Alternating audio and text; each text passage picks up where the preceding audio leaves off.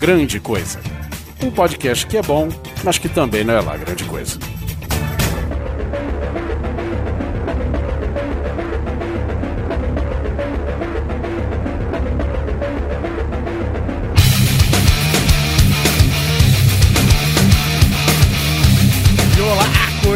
Coisas tudo bem com vocês aqui no meio desses álbuns novos, lançamentos, enfim. Lançamento não é que é do ano passado, né? Vendo essa retrospectiva do rock de 2017, comigo aqui, Léo Oliveira. Olá, coisas e coisas. Cara, esse ano foi, foi um ano legal, né? Não, não foi como ano passado, mas foi um ano legal. Foi o ano do podcast. Foi o ano do podcast. o ano do podcast musical ainda, olha. É isso aí. E comigo aqui, porra, o filho bom é esse que sempre a casa torna, meu querido Ok. Olha aí, muito obrigado, muito obrigado. É bom estar de volta para falar mais uma vez de rock and roll, para falar mais uma vez da retrospectiva desse ano que foi um ano sui generis, eu diria, viu, gente? Oh, nossa, palavra é difícil, fala outra aí, pelo amor de Deus. Deixa eu pegar meu dicionário aqui, pera rapidinho. é, su... Como é que digita isso aí? Tá certo, cara. E aí, com essa equipe que a gente tá, pelo jeito, se firmando como a equipe do rock and roll aqui do Grande Coisa, né? Que nós voltamos a falar de retrospectiva Sobe a Música, que já voltamos pro tema.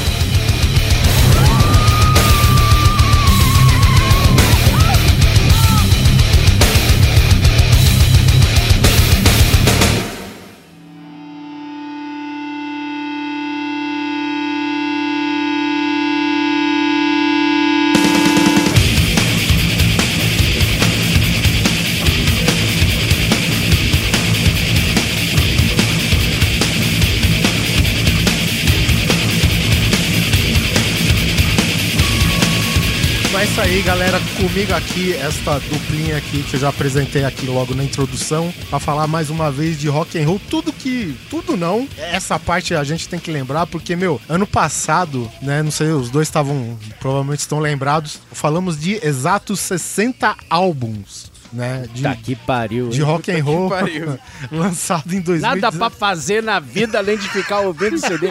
Porra! Passar o dia inteiro, bando de vagabundo, né? Trabalha, não? Pois é, e, e ainda nessa teve duas horas e meia de programa só falando de, de coisa nova e de coisa velha também, de coisa velha que lançou coisa nova e por aí vai, né, cara? Caralho, mas é uma testar de vagabundagem mesmo. Puder pariu, além de passar o ano todo ouvindo CD, passa duas horas e meia falando dessa porra. falando.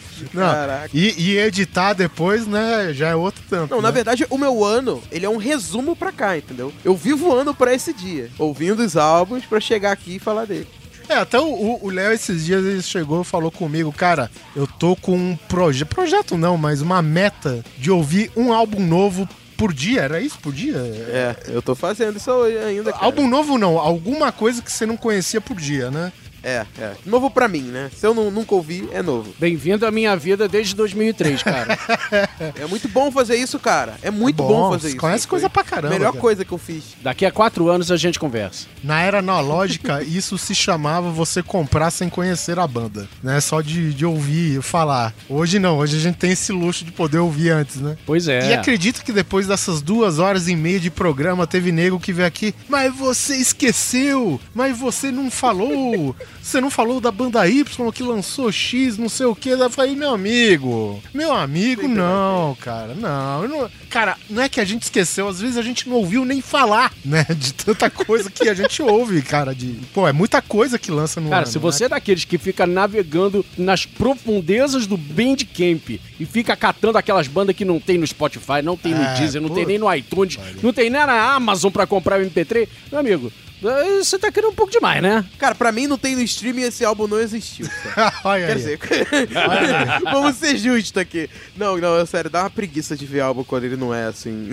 não tá no streaming, assim. Dá muita preguiça. Não, eu cara. curto. O, o, que eu gosto dessa equipe que a gente fez aqui pra, pra esse tema é que a gente tem o Léo, que é um cara novo. Tem eu que sou de uma geração meio que toca que dá um, um passinho mais pra trás. É o cara que foi no Rock in Rio 1, né? Então, É verdade. a gente tem três gerações aqui praticamente, né, na área da música, cara, e eu acho que isso acrescenta bastante no podcast, né, cara? Mas começando pelo mês de janeiro, Leozinho, o que que tu andou ouvindo de bom em janeiro? Ah, outra coisa, antes de, de, de continuar, Antes de começar, a gente vai ser mais objetivo dessa vez, tá, gente? Pra não ser aquela, aquela diarreia verbal de banda, nome e, e, enfim, que às vezes fica um- uma parada não tão interessante pro ouvinte. A gente colocou, é, assim, pro meta, uns 10 álbuns, sendo que um deles tem que ser revelação, uns dois desses tem que ser algo que a gente não gostou, e a gente tem uma lista de curta, de estrinhas que a gente pode fazer algumas menções honrosas aqui. Então, é, Leozinho, toca a bola aí. Cara, o primeiro álbum que eu vou trazer assim em janeiro, que foi o álbum que eu ouvi, eu ouvi lá pro final do ano agora, só que eu fui conhecer tipo há pouquíssimo tempo, pouquíssimo tempo mesmo. E cara, eu adorei o som da banda porque assim, eu sou um cara muito apaixonado por rock progressivo antigo, né? E tem uma banda Quase que não deu pra surgiu. perceber na sua playlist. Eu gosto, eu gosto um pouquinho, um pouquinho. É, e nessas pesquisas eu, eu ouvi falar de uma banda chamada This Winter Machine.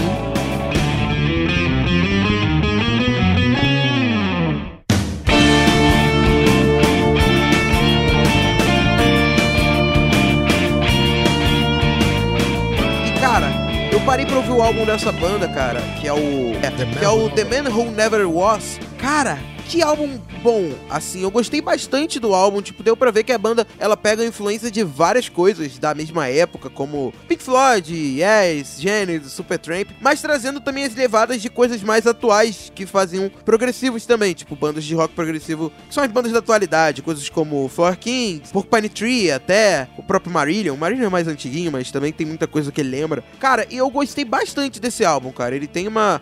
Ele é álbum de progressivo, né? Ou seja, poucas faixas e muitas mu muita, mu- músicas muito tempo. longas, né? É. Muito tempo de álbum, uma boa duração. A primeira faixa, ela é muito legal. A faixa tem 16 minutos. é a que dá Maria. nome ao álbum mesmo. ocupa todo o lado A do MP3, né? Entendi. Sim, sim, é. é. Tu, tu tira do bolso, vira ele e põe de novo. Você tem que virar o celular quando tá tocando, né? É isso aí. Deixa Isso. eu trocar de lado.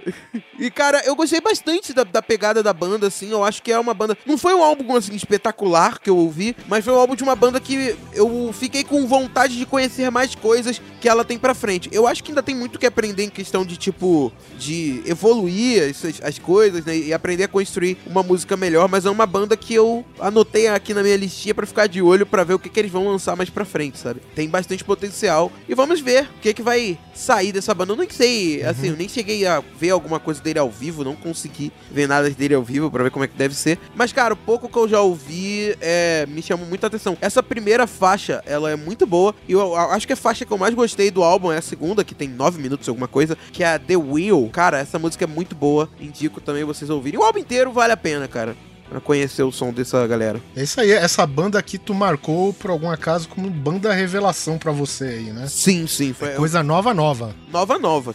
Eu- Se bem que foi no início do ano, né? Mas Sim, ainda sim. novo. É. Surgiu nesse ano, tá valendo. Retrospectiva tá aqui pra isso, né? Essa retrospectiva, quando É. passa na Globo aquela, aquela penca de merda que aconteceu no ano, e você imagina, nossa, mas isso aconteceu esse ano ainda, você pode ver. Mas aqui a gente tá falando de retrospectiva de coisa boa.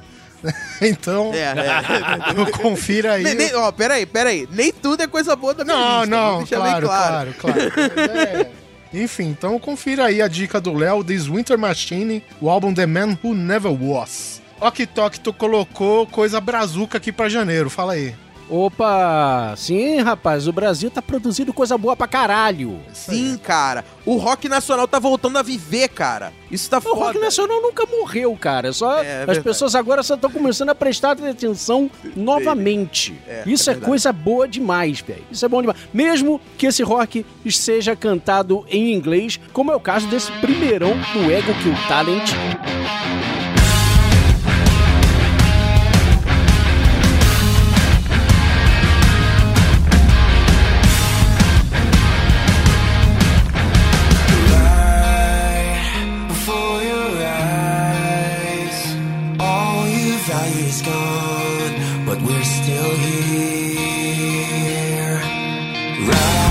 Verdade não é o primeiro, né? Eles tiveram uns dois ou três, eu acho, EPs. EPs, né? Antes.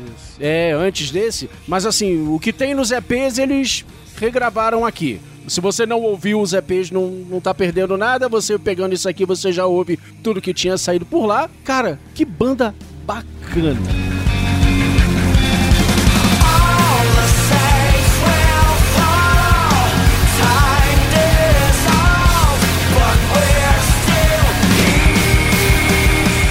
Som bem redondinho, né, cara? Parece. Redondinho. A primeira vez que eu ouvi falar, é, é assim, é, eles acabaram ficando em destaque agora porque, eu- não sei, eles abriram pro Full Fighters, eu, eu não...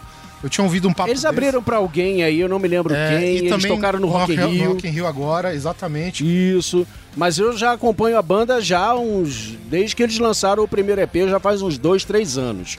Então eu tava. Assim, quem conhece a banda já tava ansioso. Na verdade, quem conhece já desde o Jando. Desde que na época que o Jando Labella tocava batera no Exatamente, Sepultura. no Sepultura. Foi por isso que me chamou a atenção, na verdade. Exatamente. Desde que ele saiu do Sepultura e formou essa banda, velho, todo mundo já começou a ficar de olho, já começou a Isso. ficar meio interessado, assim. E é uma- meio que uma super banda, né, cara? Porque todos os outros músicos, tirando o vocalista, que eu acho que veio realmente do, do, do, do- zero, todos eles já tocaram em várias outras bandas aí de São Paulo ao longo do tempo. Então é meio que uma, meio que uma super banda aí se juntando. E a coisa mais divertida, cara, nos shows é que, tirando o vocalista, todo mundo troca de instrumento né, ao longo da música. O Batera, daqui a pouco, na, na próxima música, ele sai da batera, vai pegar o baixo, o baixista pega outra guitarra, o cara o outro vai tocar a bateria. Então fica um rodízio ali, porque todo mundo toca tudo, inclusive no álbum. Eu, eu estranhei a princípio, porque é o seguinte, eu achava que era uma banda gringa, entendeu? Até ouvi do, do Gian Dolabella, tá aí no meio do grupo. Eu falei, caralho, será que ele entrou numa banda gringa e tal, né? Depois da, da coisa dele ter saído do Sepultura e tal. E não, cara, é uma banda de São Paulo aqui. Quer dizer, formada Exato. em São Paulo. É. Né? Tem, um, acho que um mineiro, alguma coisa assim, enfim.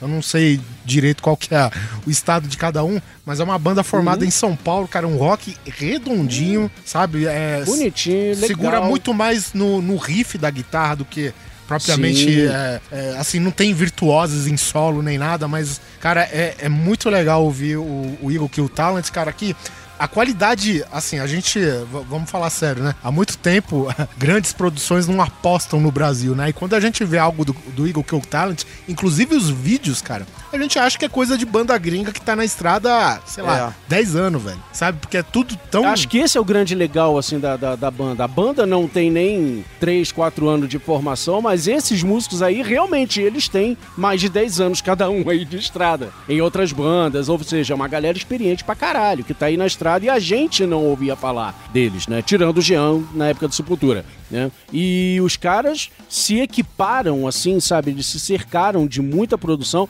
Enfim, o Jean é um dos donos do, do Family Mob, que é um dos maiores estúdios do Brasil hoje. Sim, né? sim. Então a banda, o Family Mob hoje é a casa dos caras. E, cara, neguinho que trabalha lá sabe o que faz. Então, por, assim, pegaram o filhote assim, sabe? Botaram no colo, deram, deram espinafre ali pra ficar fortinho igual o papai, ó. Tá aí o Ego Kill Talent arrebentando, velho. Eu vi muita gente falando que eles são uma espécie de Full Fighters BR, tá ligado? Mas eu, eu, eu concordo com esse termo em pontos, assim, em partes, porque além de você, no meio desse negócio, você vai localizar coisas novas. Você não. Não é aquela banda que é cópia, sabe? Eles têm. Eles têm muita Não. coisa que lembra Full Fighters, mas tem muita coisa que vai muito mais pro metal também, né, cara? Eles têm Muita muita coisa. influência de anos 90 e anos 2000. Sim, Se você, exato. você presta atenção, em certos momentos o, o, o- vocalista ali cantando parece o Lenny Stanley. É, é um rock modernizado, né, cara? Então ele Sim, é, sim. fala bastante com essa geração nova é, do rock and roll que a gente tá ouvindo aí é, recentemente, né, cara? Mas com a, com a diferença que, é, ao contrário de muitos que a gente ouviu, ele é, são de fato muito bons, né? Não, bons, bons, muito bons. Muito bons, com bastante eu acho que tem uma puta chance, cara, de fazer sucesso lá fora. Eles têm muita chance de fazer sucesso lá Não, já fora. estão fazendo sucesso lá Já fora. estão fazendo? Já, já, já estão fazendo. Galera já prestou atenção aí neles há um bom tempo. Desde os EPs aí, já tem gente lá fora prestando atenção. A galera já está ficando conhecida lá fora. Re- Relaxa que em breve a gente vai ouvir falar deles internacionalmente. Foda. Falando em, em Eagle Kill Talents e Sepultura, por que não falar também de outro lançamento de janeiro, que foi Sepultura de álbum novo, que é o Machine Messiah. Um puta álbum. Que puta álbum, cara. Cara. O Sepultura, cara, eu acho assim, depois daquela treta toda que não vale mais a gente falar da saída do Max e tal, eu, por exemplo, o primeiro álbum que saiu, que é aquele Against, né, depois dessa fase, Uhum. eu achei fraquíssimo criativamente falando, né? Não por conta da, de, de ser substituído por Derek. Na, a Derek foi a melhor coisa que aconteceu com o Sepultura em anos. Sim. E, e depois, cara, o que eu acho interessante de uma banda que tinha tantos anos na nas costas que nem o Sepultura é os caras evoluir de, um, de uma maneira, sabe? Sem querer aposentar as raízes, né? Como muita banda faz, mas é, é, inserir coisa nova, injetar coisa nova. Que é impressionante, cara. O, o- o Sepultura, aos poucos, cara, ele tá virando o- uma espécie de mastodon do Brasil, cara. Né, cara? Porque o, que eles estão fazendo em termos de criatividade, cara, o, o, Andreas, o Andreas Kisser nunca esteve tão bom profissionalmente na guitarra, velho, como ele tá agora, cara. Tem uma, tem uma música aqui que chama. Do álbum novo aqui do Machine Messiah, que é o Iceberg Dance, alguma coisa assim. Que é uma, é uma faixa instrumental. E, puta, arrebenta, velho. Arrebenta. É um. um que, como os carioca dizem, é um esculacho, né, velho? Então. Tu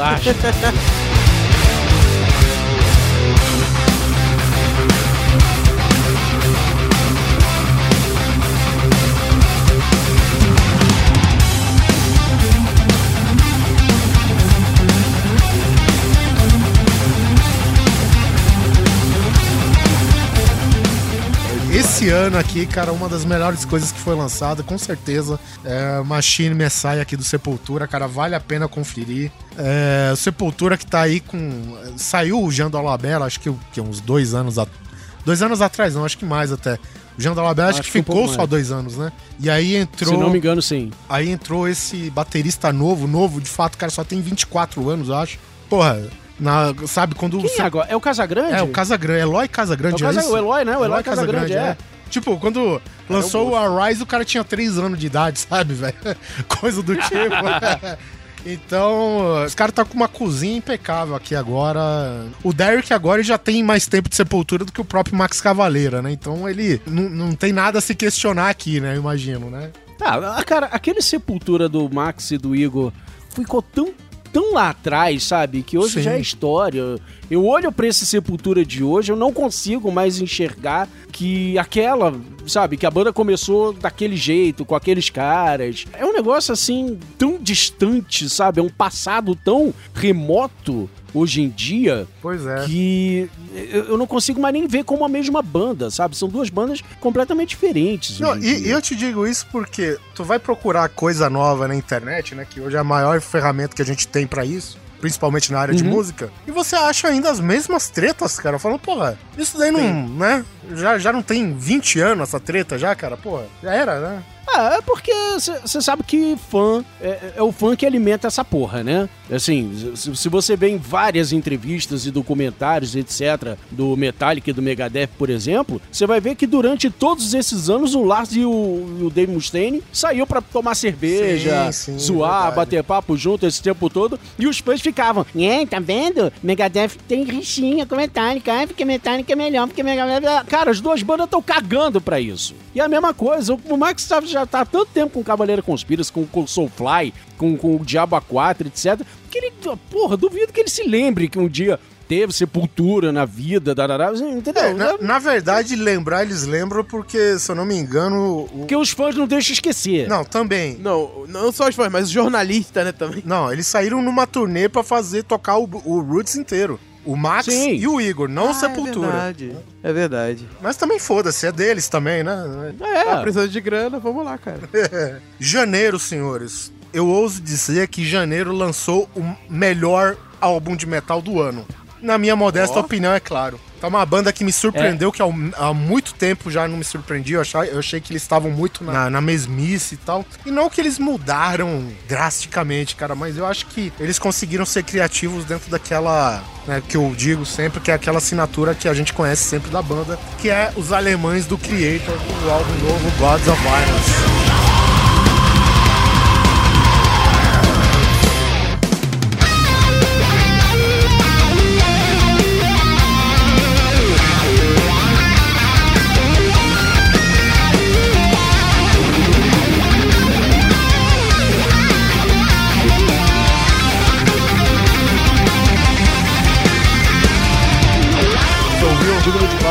Palmas, palmas, para Creator, esse álbum realmente. Creator, assim, é, é, é, eu tava é, numa das, das entrevistas lá, das gravações do Toque Independente, eu entrevistei a galera do Taken, né? Que foi Sim. tocar lá, que também é uma banda de trash, etc. Lá. E o, o, o Regis, ele, o vocalista, ele falou um negócio muito certo, né, cara? Creator não tem como errar. Eles fizeram, eles bolaram uma fórmula, né? Eles conseguiram uma- criar uma, uma certa fórmula, assim, que é certeira. Né? É quase um Iron Maiden, assim, sabe? O Iron Maiden tem uma fórmula de composição, uma forma de compor tão formulinha que não tem como errar. Segue a receita e não tem como errar. E o Creator tem essa parada. Só que esse álbum, velho, eles botaram um tempero nessa, nessa receita Sim, que sim. puta que pariu. Puta que pariu. Olha, digno de palma. Há muito tempo que eu não vi um Creator, assim, sabe, me inspirar desse jeito. Parabéns. É, então de parabéns mesmo, cara. Eu, uma coisa que me surpreendeu positivamente aqui, cara, foi os solos de guitarras, né? Que não precisa ser. Quando a gente fala de solo de guitarra, gente, não é precisa ser aquela. O cara consegue fazer 500 notas em meio segundo, cara. Não, não é isso. Não é pelo fato de ser thrash metal que há necessidade de fazer isso. Mas é pela, pela questão da melodia e da harmonia, cara, sabe? Que é tudo se encaixou aqui, cara. Então eu, eu- acho foda porque é uma banda que ela, ela não aposentou os riffs. Ela não aposentou aque- aquele gutural estilo bruxa do oeste lá do, do, do Maio Petrosa. Né? Então é coisa desse tipo. E surpreendente, cara, porque como a- as viradas, a mudança de tempo dentro da mesma música, e o Creator era essa coisa que eu acho que ele tava carecendo justamente de algo assim nos últimos anos, né? Principalmente do- dos álbuns que foram lançados a partir do, do, do ano 2000 pra cá. Então, na minha opinião, cara, esse álbum aqui, pra mim, pelo menos na área do metal, cara, pra mim, nota 10 do, do nesse álbum. Não tem nenhuma faixa que eu falo, pô, essa faixa aí é mais ou menos, sabe? É que, que nem a gente fala que no Slayer, o Creator é uma das bandas de thrash metal que desde quando ela saiu lá em 85, se eu não me engano, ela não reduziu o compasso, né? Ao contrário de muitas outras bandas da área, né?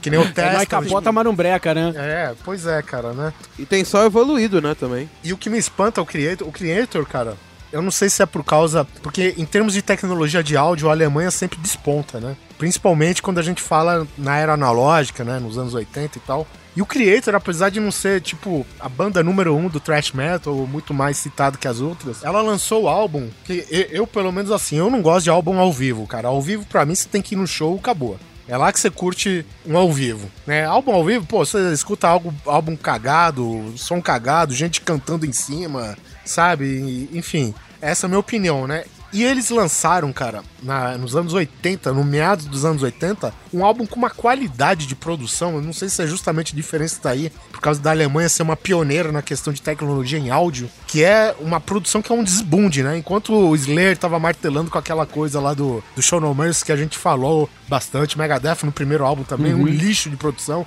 Porra, até o Metallica, o. o Primeiro álbum, que, que é o All. The Mall, cara, que é um negócio agudo, estridente e não sei o quê. Horrível, É. é. Horrível a produção, cara. E o Creator, em 85, ele vai, me lança um trash de qualidade, um álbum de qualidade, cara. E desde de lá até aqui, Creator ainda na área fazendo o que é bom, velho. Então é isso aí. É, um dos melhores álbuns aqui do ano de metal. Tá, janeiro, só, só mencionando aqui algumas coisas ainda, que a gente não vai se especificar tanto. Lançou confirmado, né? A gente no programa passado a gente tinha falado. Eu, inclusive, tinha perguntado pro Rock se a banda ia ser oficial mesmo, se era um projeto paralelo, mas enfim. Gone is Gone, tá firme aí na área. Lançou um outro Tá. álbum aqui em janeiro, que é o Echolocation. É um álbum muito mais. com- É, ele não é tão legal assim, mas eu senti que pelo menos ele é muito mais complexo do que o primeiro, né? Quando eu falei né, na, na- naquele primeiro álbum lá que segura as pontas, não é igual ao Mastodon, esse álbum tá mais parecido com o Mastodon, né? E eu também não, não achei assim grande, uma grande novidade da vertente aí. Na verdade, eu não achei, eu, eu- não achei o Gones Gone essa última bolacha do pacote toda, sabe? Eu esperava mais da banda. É, Eu é a confesso que eu esperava de, mais. de sempre ter essas mega bandas que vem membros de, de É. muitas outras, então, mas enfim. É um disquinho, são dois disquinhos que ficou assim, legal, sabe? É pra ouvir enquanto eu tô no trabalho, assim, de fundo musical, sabe? E é triste falar isso de uma banda assim com. que tem Mastodon e Queens of Stone Age no, no, no, line-up aí deles, é. porra. Tem, tem um cara do At The Drive-In, não é? É, é verdade, a The Drive-In, tem um cara do The Drive-In também. Que por sinal lançou um bom álbum esse ano, hein? O Ed the Drive-In. É isso vocês aí. ouviram. Lançaram um puta É álbum, mesmo. cara. E vamos, va- alguém vai falar dele hoje? Está na lista de alguém aí dos Não, senhores? não tá. Na minha não tá, mas é, é um bom disco. Tá certo. Ô, ô, Aki, eu vi que você marcou aqui também do Pain of Salvation, em janeiro. Porra, descasso, descasso in the passing light of day.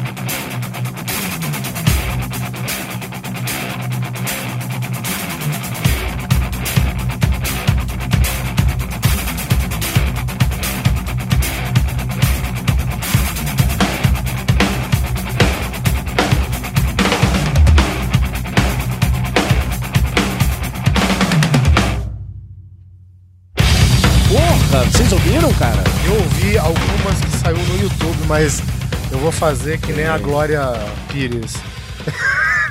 Prefiro não Eu opinar. prefiro não opinar porque não é pro meu gosto, cara. Ah, Peraí, não, cara, eu adorei esse álbum, ele, ele remete. Assim, acho que o, o, o Pain of Salvation, ele passou por uma fase, toda banda, né, cara? Cria ali o seu estilinho nos primeiros discos, depois ele vai evoluindo um pouco, chega uma hora que começa a fazer umas experimentações é, é, que distanciam daquele formato, etc. O Pain of Salvation seguiu essa cartilha bonitinho. E quando ele chegou nesse álbum, ele deu uma espécie de, assim, sem retroceder, ele fez uma espécie de volta às origens, sabe? Depois de boas experimentações que eles fizeram nos últimos álbuns, lançaram até uma, um, um EP acústico com algumas versões é, é, unplugged, né, do, do- do- de músicas deles, etc. Nesse álbum, cara, ele é, é uma espécie de, de volta às origens, ele, ele, ouvindo a banda, eu ouço a banda toda de novo, sabe? Os instrumentos todos separadinhos, assim, sabe? Distintos uns dos outros, é, lembrando muito os primeiros álbuns do Pain of Salvation, mas sem fazer um retrocesso, sabe? Eles continuam andando, eles continuam pra frente, eles continuam evoluindo, com uma evolução até na letra, uma evolução de melodia, sabe? Umas ousadias, assim, musicalmente falando, eh, que me deixou muito feliz. Eu sempre gostei de Pain of Salvation, ah, gosto das experimentações deles, etc. Mas eu estava, confesso que eu estava com saudade do Pain of Salvation antigo. Eu não via isso desde o Bi, sabe? Tipo assim, eu, eu gostei dos outros álbuns dele. Eu, muita gente critica o Scar O Bi já é uma parada bem, experimenta bem experimental em relação aos anteriores. É o meu favorito dele por conta disso, sabe? Eu gosto muito do Bi por causa desse experimentalismo que tem nele. E também eu não sentia isso no, no som deles desde o Bi, porque assim, eu gosto pro caralho do Scarsick. Eu gosto de todos os álbuns, né? Of Salvation é uma- é uma das minhas bandas favoritas. E eu gosto do Scarsick, eu gosto do, do, do Road Salt também, né? Mas, cara, eu tava sentindo al- alguma coisa que alguma coisa tava faltando. Principalmente no Road Salt, assim, que eu, foi o álbum que eu gostei muito do primeiro, mas do segundo, a segunda parte do álbum eu gostei tanto. E, cara, poder ver ele retornando assim à origem, mas é, aquele, é aquela forma de você voltar à sua origem, mas trazendo alguma coisa de novo, sabe? E, e- e foi isso que eles conseguiram fazer, sabe? Eles trouxeram uma, uma melancolia que você consegue ver nos álbuns mais atuais dele, né? No, no próprio Uhum. Road Salt, né? Eles trouxeram aquela parte, mas puxaram a parte mais metal progressiva do, dos álbuns antigos, né? A música Reasons é uma música, porra, fenomenal, né? Tu consegue Fenomenal. ver, assim, a parte voltando mais as coisas que eles faziam lá pro... É, lá pro primeiro Penotropia e tal, tu consegue ver o que é aquilo, e tu também consegue ver as coisas mais melancólicas, como a música que agora eu me esqueci o nome, que é Mindless, não lembro o nome dela, que é a. que teve até um clipezinho bem legal, que, caraca, não, não tem no Spotify, eu não consigo achar rápido, peraí. Eu preciso ver o nome da Ô, geração nova, viu? Se fosse o meu caso, eu, vou, eu me virava pra trás e pegava o CD. Pra ver os CDs, né? Pois é. Legal Com CD, vinil, nossa, né? Não, cara. Eu não tenho nem mais espaço em casa pra colocar CD, gente. Meaningless. Meaningless, isso mesmo. Meaningless. Que é uma faixa muito melancólica e pesada. O clipe dela é pesado, né? Que é uma coisa que o- eles vinham fazendo muito mais recentemente, coisas mais assim. E você tem uma mistura desses dois pontos do Pencil Vision que formou um puta álbum, cara. Eu gostei demais desse álbum. É um dos meus favoritos do ano. Com certeza. Janeiro, Ok Tok, Speedometer, Downtown Funk.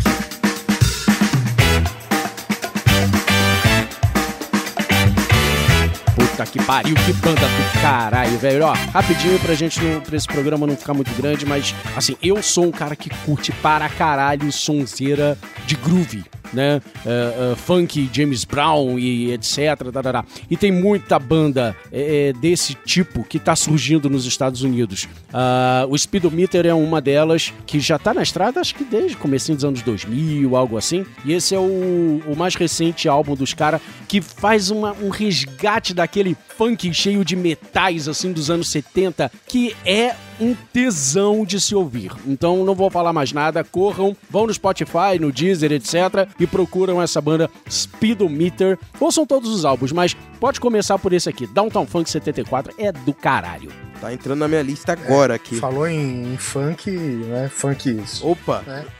Fala com o rei da baixaria aqui. Isso aí. 2018 é o ano do podcast no Brasil.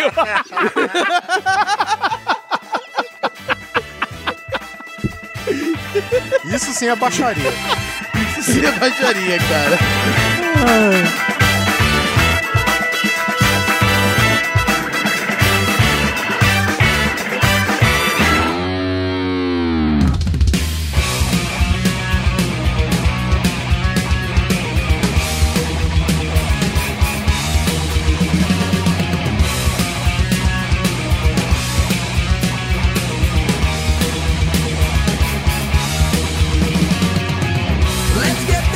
gente, entrando em fevereiro aqui, só pra menção honrosa aqui, eu vou destacar Screamer, uma banda sueca que faz um heavy metal clássico, básico e tal. Inclusive, até já recomendei o Ok, eu sei que esse tratante não ouviu ainda. Eu, reco- eu recomendei o primeiro álbum, esse daqui é o terceiro, imagina. não, não, peraí. Screamer eu conheço, Você eu tenho os dois, eu não ouvi esse terceiro. ah, bom, cara. Então, eu curto muito. Mas os dois primeiros eu tenho aqui e curto pra caralho. Sim, o primeiro arrebenta. O primeiro é uma coisa assim, cara, que eu- cansei de ouvir, eu achei muito sem querer. Eu baixei a esmo aí num site e só por curiosidade, assim, gostei pra caralho, comprei tudo da banda. Só falta eles virem pra cá pra fazer show, cara, só isso. Opa, aí, fe- aí fechou, fechou a carteira. Mesmo porque CD europeu você já viu o preço aqui. e, bom, enfim, cara, então é, fica a menção honrosa. O álbum chama Hell Machine, saiu em fevereiro. Cara, pra quem curte heavy metal clássico, sabe? Sem muita pirotecnia, é básico, é Não, é ponto, direto e reto. É direto e reto. É na lata. Na lata. Cara, recomendo aqui. A discografia são três álbuns só, né? Que o Screamer lançou. Recomendo muito o primeiro, que chama Adrenaline Distractions, que é um álbum fantástico esse daí. E esse terceiro aqui, cara, ele é muito bom. A banda vai mais na mãe, é claro, tal. Mas ainda assim é, é muito criativo dentro do que o heavy metal pode oferecer, cara. Então, é isso aí.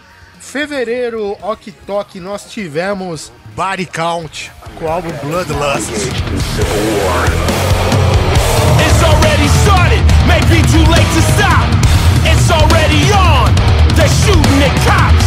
They're pushing the line. Racism is high. The country's divided. You know the fuck why.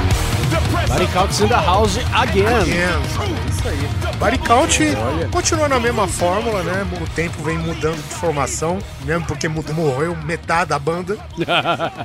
Uns por tiroteio, outros por câncer, enfim, nessas situações infelizes aí que toda banda passa. Só- só- eles só passaram esses anos só contando os corpos, né? Pois é, ele acabou virando trocadilho entre a própria situação da banda, o nome da banda, né?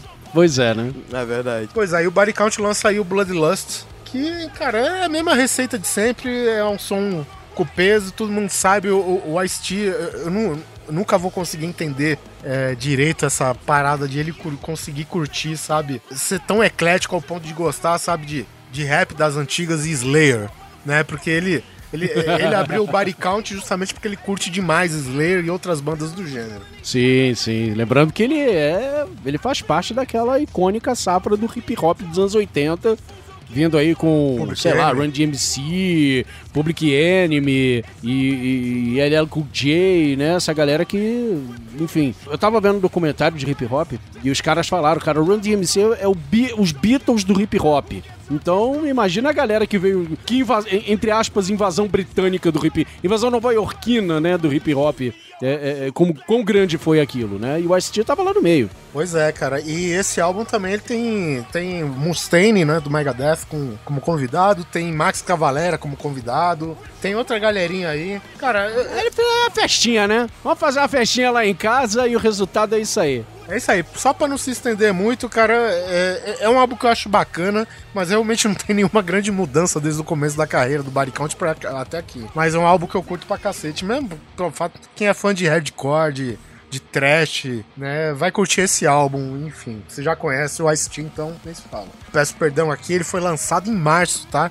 Em fevereiro só teve aqueles lançamentos que a gente falou antes mesmo. E em março, março nós tivemos Octox, o novo do Mastodon, Emperor of Sand. Show yourself, show yourself.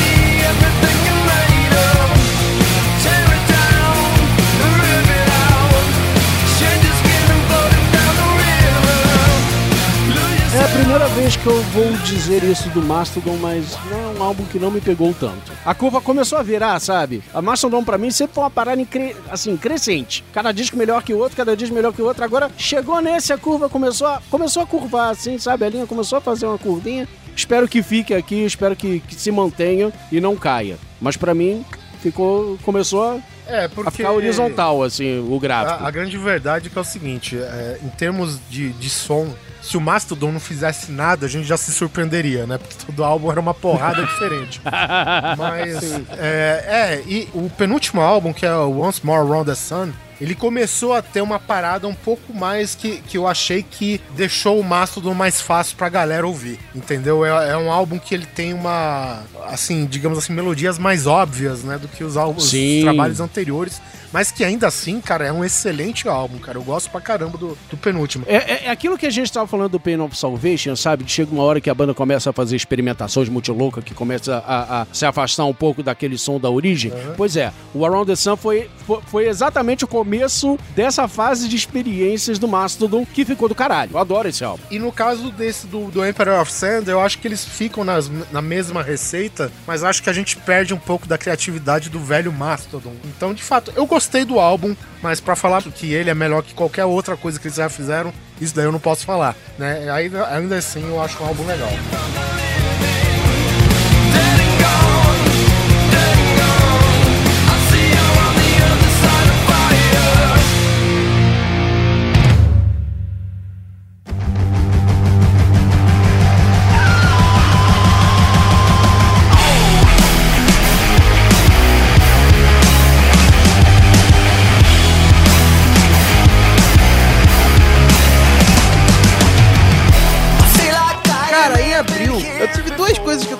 Dois álbuns que passaram que um foi uma grande decepção e o outro foi uma grande surpresa boa que eu gostei bastante. Vou começar primeiro com o Triste, que é a decepção. Triste. Que é uma banda que surgiu lá na época do New Metal, né? Que é o Incubus, ou Incubus, não sei como chama. É Incubus. Cada um chama de um nome, nunca. Ah, É Incubus. E sei eles qual lançaram você o álbum. Eight.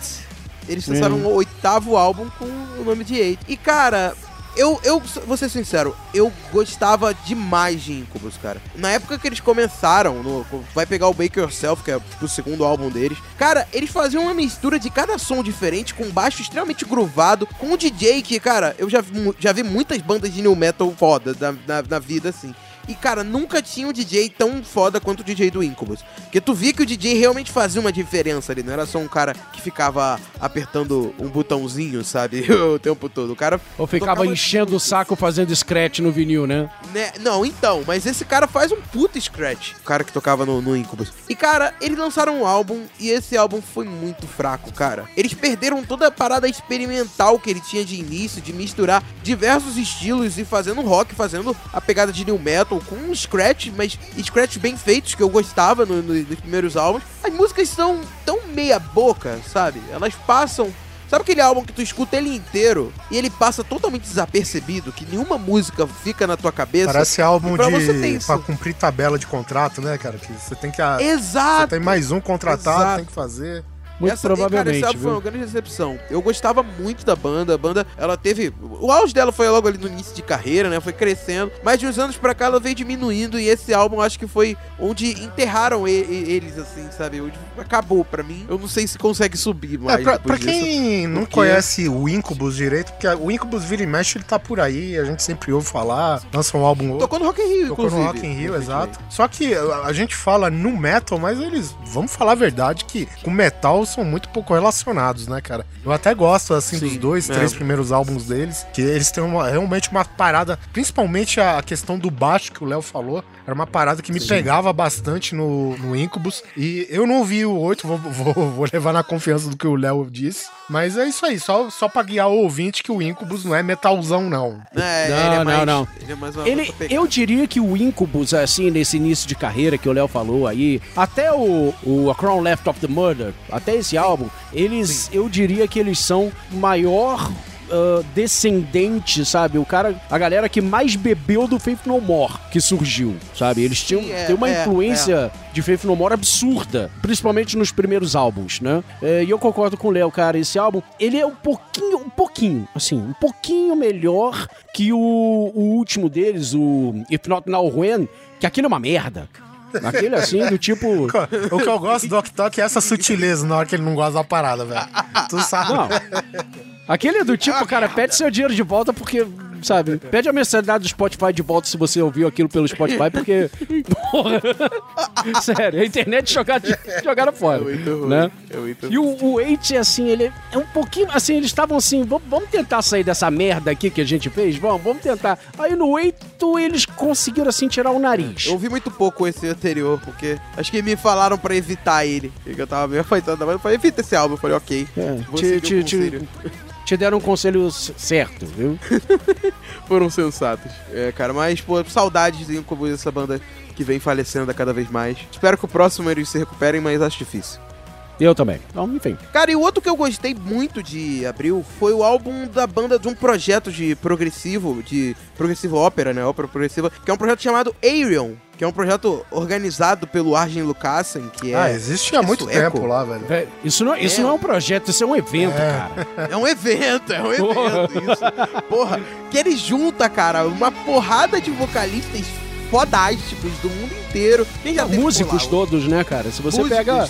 Né. você pega todos os guitarristas baixo e teclado e, ba e batera enfim, que, que tocam ali também, fazendo estilo Ego Kill Talent elevado à décima potência, né? Fica todo mundo trocando. Cara, Hansel Allen já teve por lá, John Land, é, Daniel DeLow, o James Todo Lapidus, mundo. o Johnny Feira, todo mundo. Todo mundo já todo mundo. Até eu! Até eu já estive lá. Pera aí, já? Qual álbum? Me diz aí. Até a gente já esteve lá, cara, se bobear. Pô, e não sabe. Ah, vamos fazer uma jam aqui do lado, no H110 ali, vamos, vamos embora aí, a gente acorda no meio do Iron. Cara, é assim. Afinal, é o ano do podcast, né? Se vocês não estiverem lá, não digo nada. É o ano do podcast, 2018 tá eu, aí, particularmente, eu tenho aquele, aqueles dois lá, o, o Universal Migrator, acho que chama, né? Que é em duas partes lá. Sim. Que, porra, são dois álbuns que eu adoro. Acho que foi lançado até no mesmo ano. Né? Mas é Sim, do, sim. do Alien, cara, eu não consigo acompanhar muito, cara. Os, os caras têm álbum pra caceta, não tem, não? Tem álbum pra caralho. Tem, álbum pra caralho. caralho. Eles tinham lançado, a- o, eu acho que o último deles foi o. Um que é um código binário, né? 01011, que é, é um álbum que eu adorei, cara. Que foi, teve, teve o Sim. Daniel DeLow, teve. É, na verdade, galera. esse é esse veio antes. Esse é de 2000, deixa eu ver aqui a data, o ano dele. Esse é de 2008, é. Então, é, eles lançaram o Theory of, of Everything depois desse. É, eu não, não- eu acho que eu não cheguei a ouvir esse. Eu em 2013, bom, é legal, é legal. E ainda lançaram ao vivo. Eu queria saber como é que eles conseguiram juntar a agenda dessa galera É, toda. Caralho! É, é, Pra fazer ao vivo dessa o- porra. O me- meu álbum favorito deles é o The Uma Equation, que é o um que tem o. É muito foda esse álbum. É, e eles lançaram uma versão dele ao vivo. Eles fizeram um DVD ao vivo disso, sabe? Sim, É, o The tipo- Theater Equation, do caralho. É, The Terceira Coisa do caralho, porra, tá. Mas esse álbum é muito legal, cara. Ele tá com a pegada Aerion mesmo, riffs pesados pra caralhos e, e tipo, com Aerion mais atual, porque eles vieram mudando com o tempo, né? Mas, cara, tá muito foda, tem vocalistas fenomenais, Simone Simons tá nele, é, o Tobias Sammet, do Avanteza, tá nele, Russell Allen tá nele, Flor Jansen, cara, tem uma puta galera cantando pra caralho. Se você é vocalista e gosta, de- ou gosta de gente cantando para caralho, ouva isso porque é um projeto muito bom, cara, pra quem curte essa, essas pegadas. E no mês de abril, eu tô aqui com um álbum. Cara, eu vou te falar a verdade. Eu não gostei, assim, praticamente de nada da carreira dessa banda até chegar esse álbum aqui. Que é o Go Town. O Go Town, que ele tá lançando o álbum, lançou o álbum em 2017 chamado Ghost of the Sulphur Sun.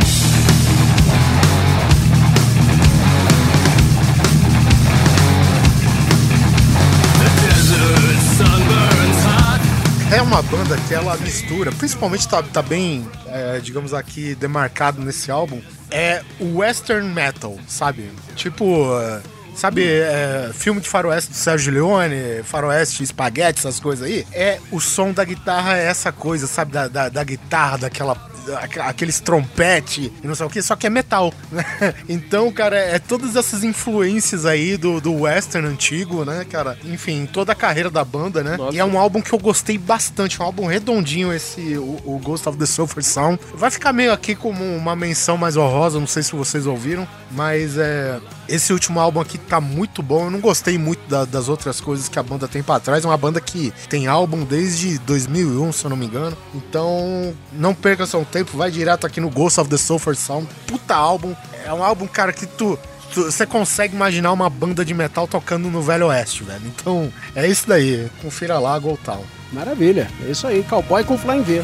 É isso aí. Cowboy com vai ver. muito bom, muito bom.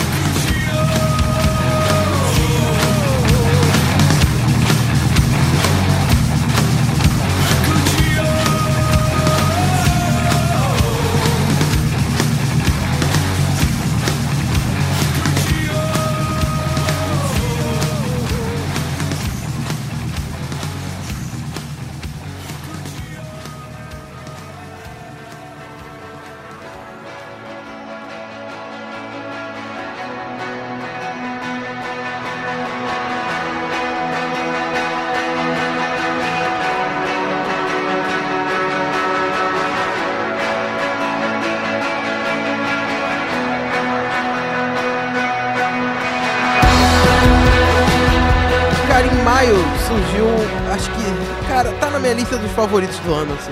Vocês já ouviram falar, óbvio, mas não sei se os ouvintes já ouviram falar no estilo que surgiu muito nos anos 90, conhecido como shoegaze. Vocês estão ligados nisso? Sim. Que é um estilo muito doido, né? Que até o nome vem por causa que a galera tocava cabisbaixa, né? Shoegaze, meio que olhando pro seu próprio tênis, né? Olhando pro seu próprio pé. E daí, daí que surgiu esse nome. E, cara, é um estilo musical bem viajado, assim, é bem... As músicas são bem calmas e bem lentas, criando uma atmosfera cheia de efeitos e guitarra. Lembra um pouco do que é o post-rock? Como vocês já ouviram no último episódio que eu participei, eu curto um pouco essas ondas. Essa banda, ela tava... a- O Slowdive tava sem lançar álbuns há um bom tempo. Eles que começaram, eles foram praticamente quem criaram o estilo. Depois de alguns anos, estavam sei lá quantos anos sem fazer os álbuns, mais de um, quase uns 15 anos sem álbum por aí, e voltaram com esse álbum, puta que pariu, que álbum, ele tá muito bom.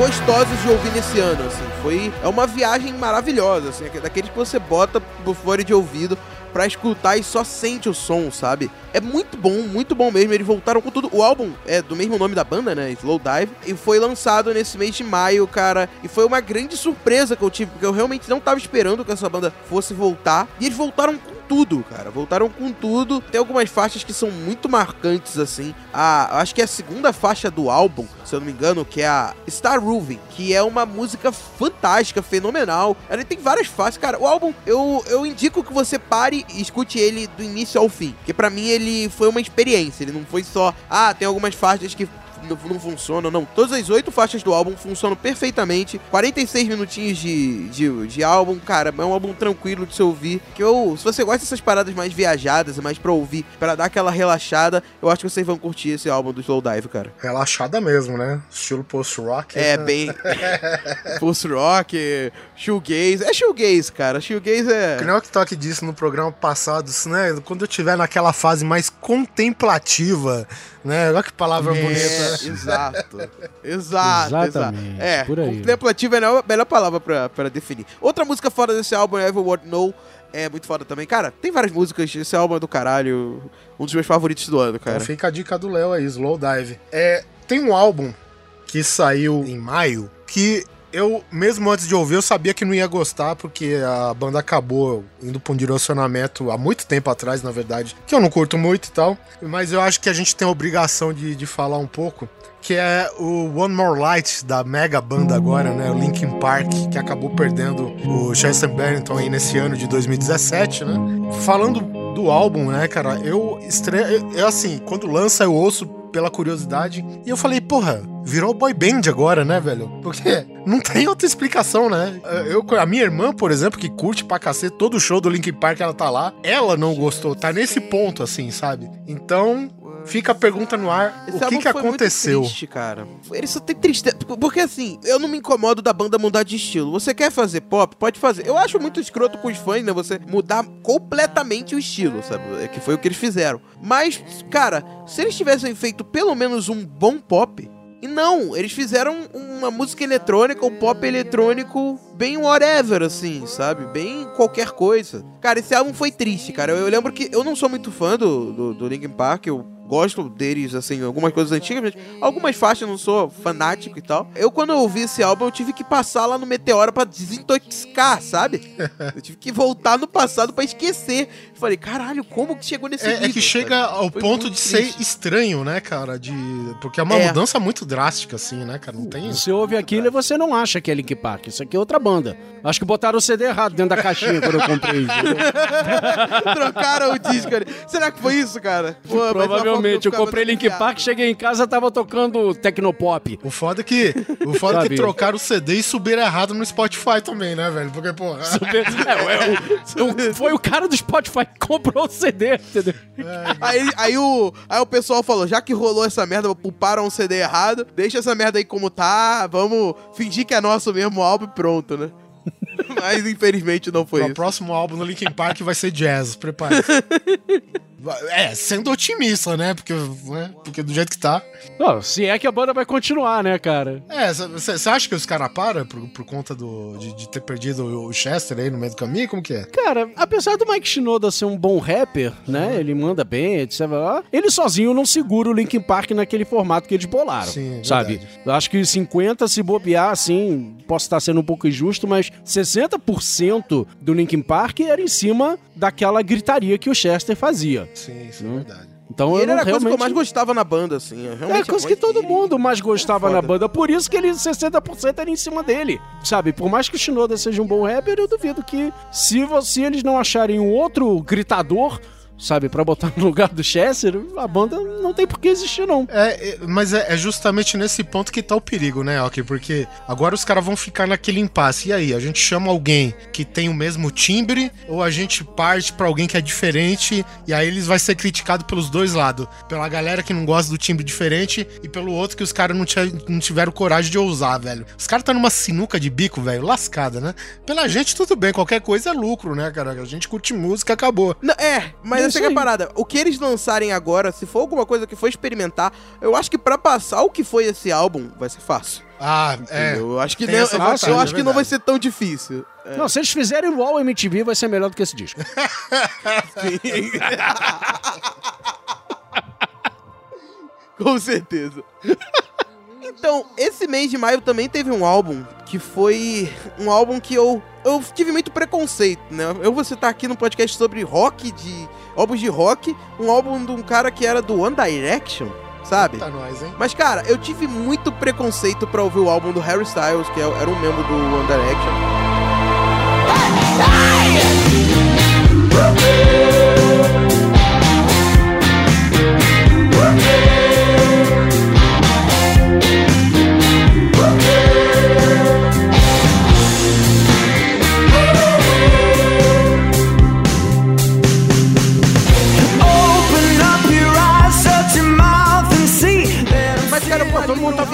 desse álbum, cara. Todo mundo tá falando Cara. muito bem dele. Eu não, eu não ouvi ainda. Cara, a, a- a gente falou de Beyoncé programa passado, vai, fala aí.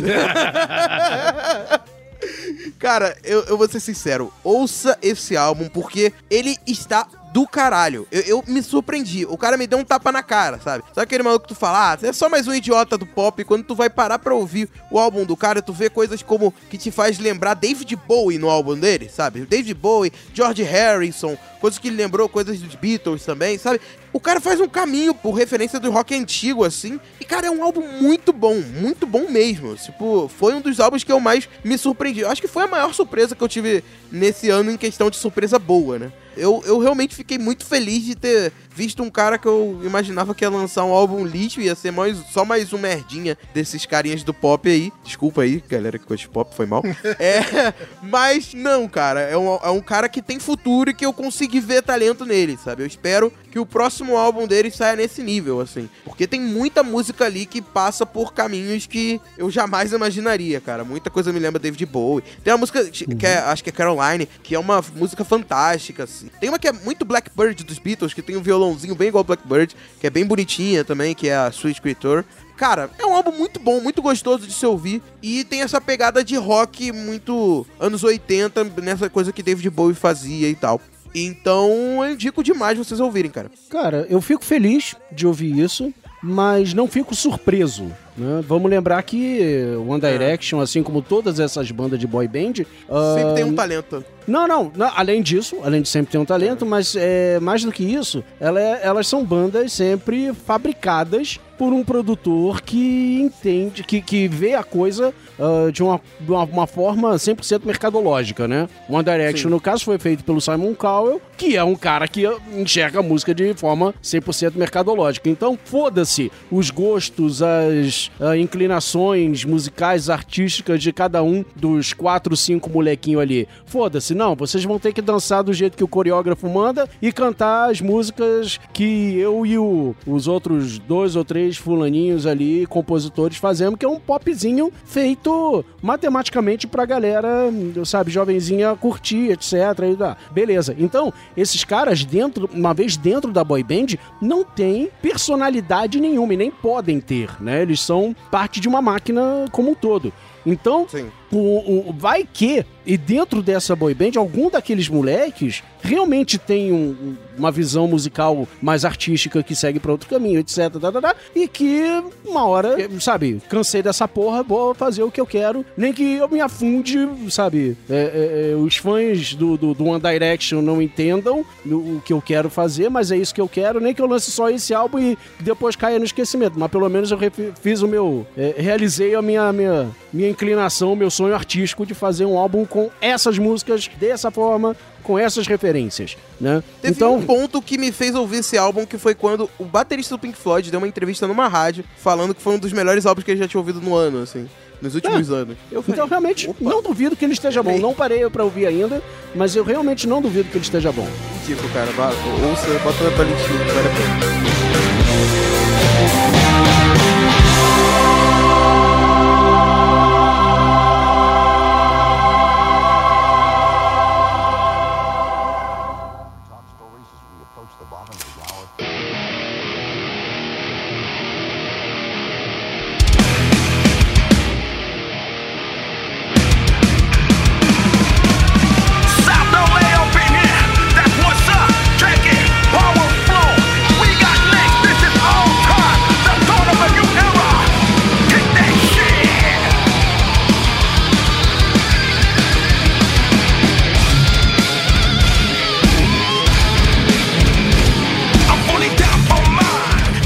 Entrar no mês de junho, então. Pra mim aqui, já, já de cara, eu a gente ficou aqui de pelo menos marcar uma banda revelação do ano, né? Cada um aqui. A minha vez agora aqui, eu vou falar de uma banda que é, é meio justo chamar de revelação, velho. Porque é outra mega banda onde, sabe, é tipo Megazord do hardcore, sabe? Um negócio assim.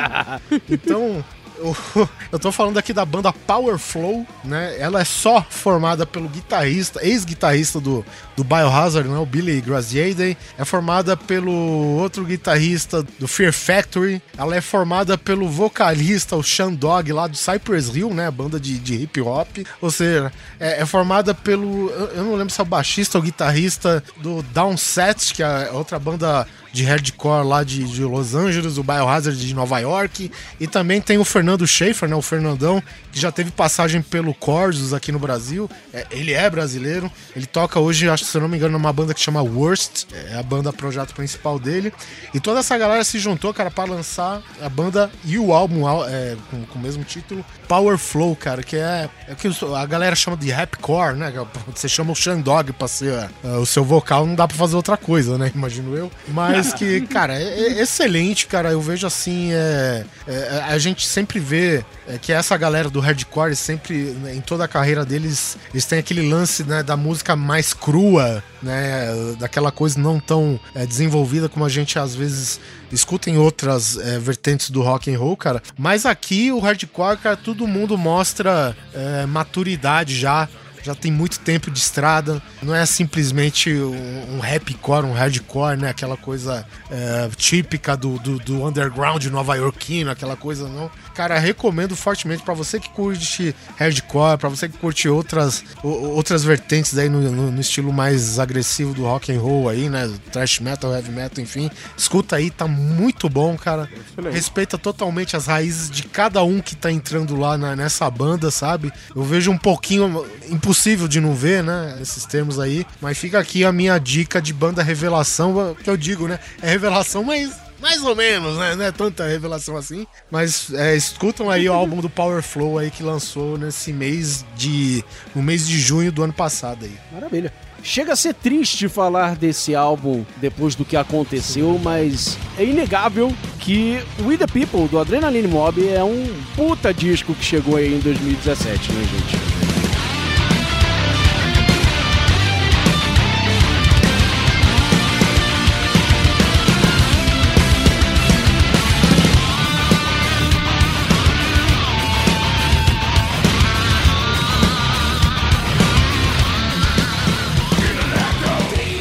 Tiveram um acidente na estrada, não, um negocinho. É, acidente na estrada, a van parece capotou e matou o baixista. Uh, Olha, é sempre o baixista que, que, mata essas. Sempre o baixista, cara. Puta que pariu. Tamo sempre na. na... Tamo ferrado, né, cara? Tamo sempre a perigo. Tamo sempre na merda, né?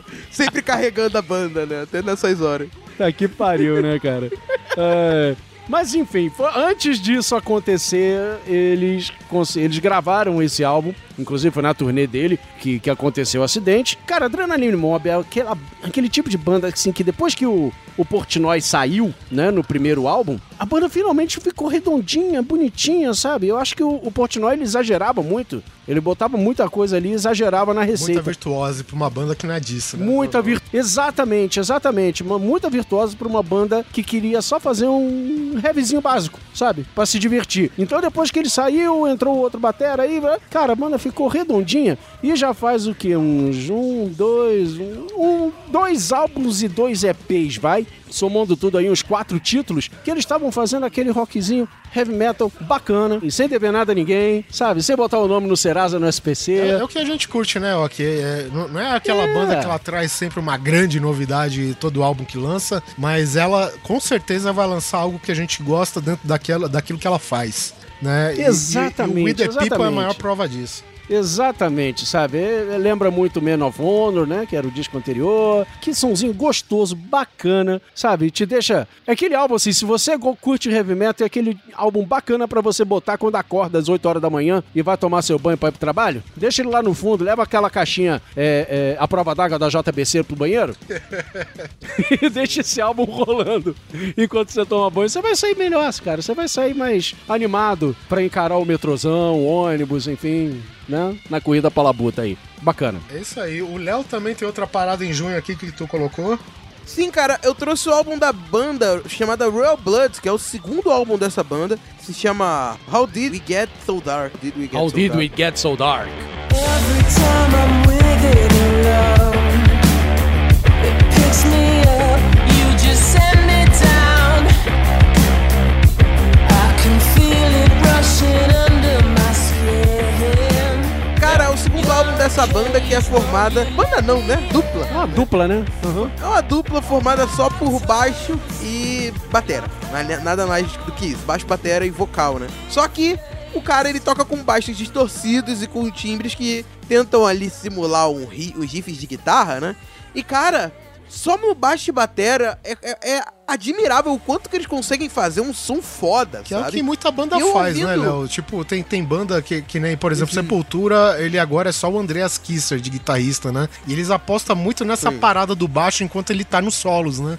O, o baixo meio que assume essa posição. Ele tem um. um- eu, eu não sei se é uma.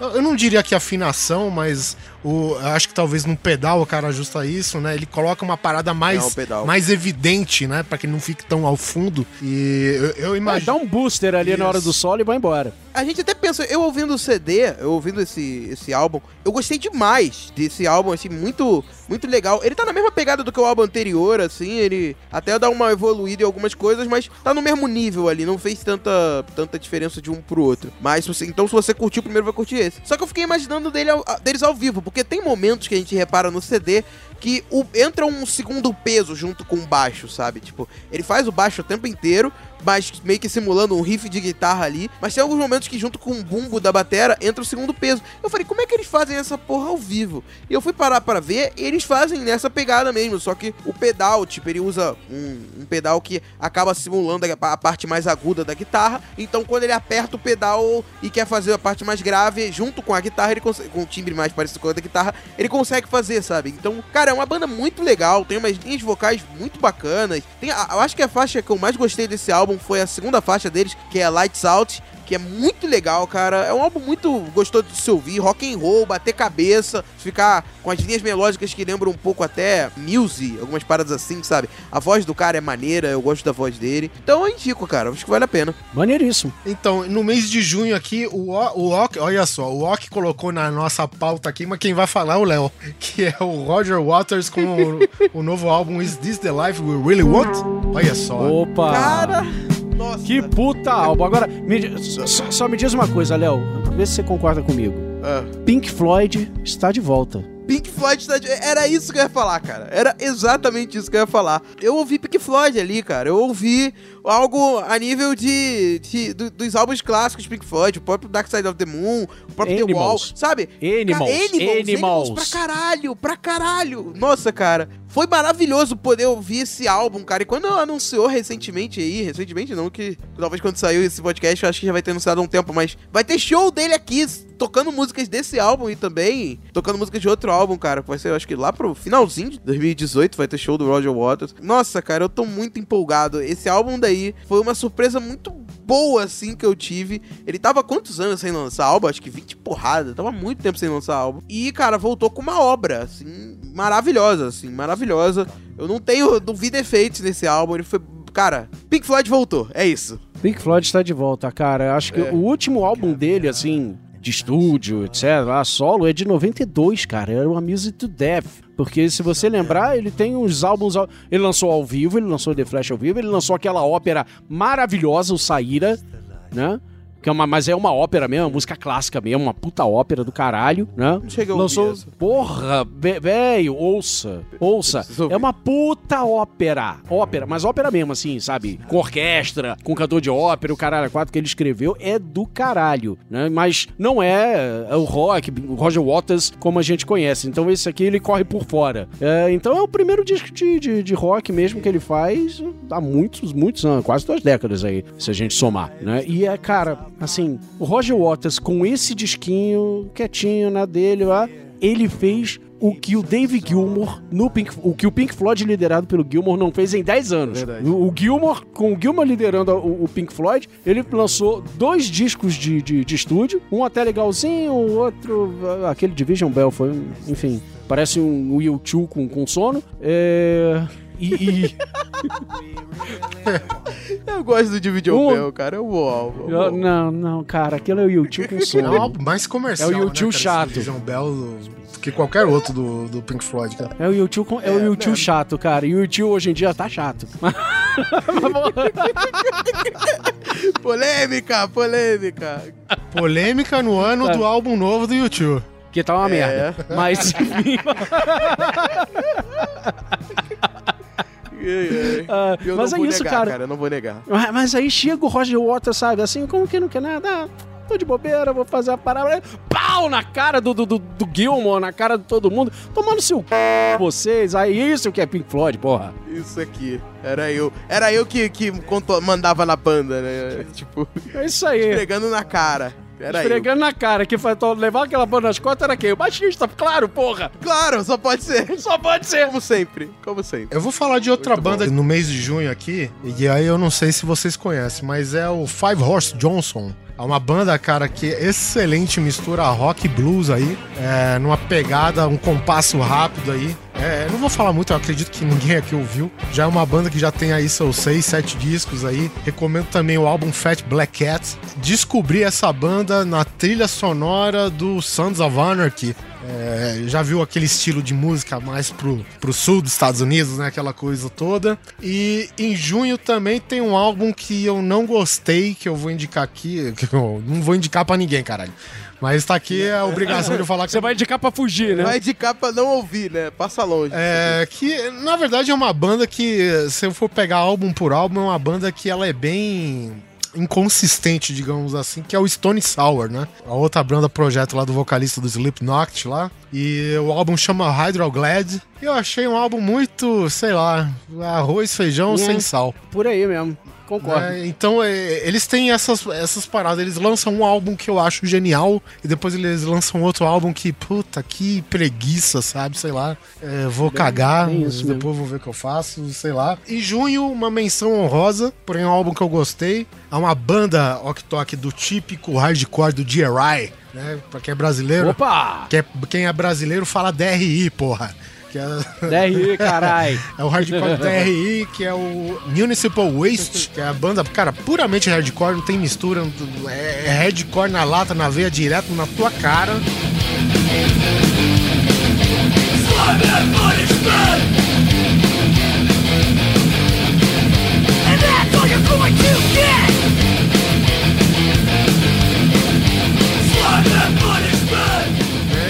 álbum se chama Slime and Punishment.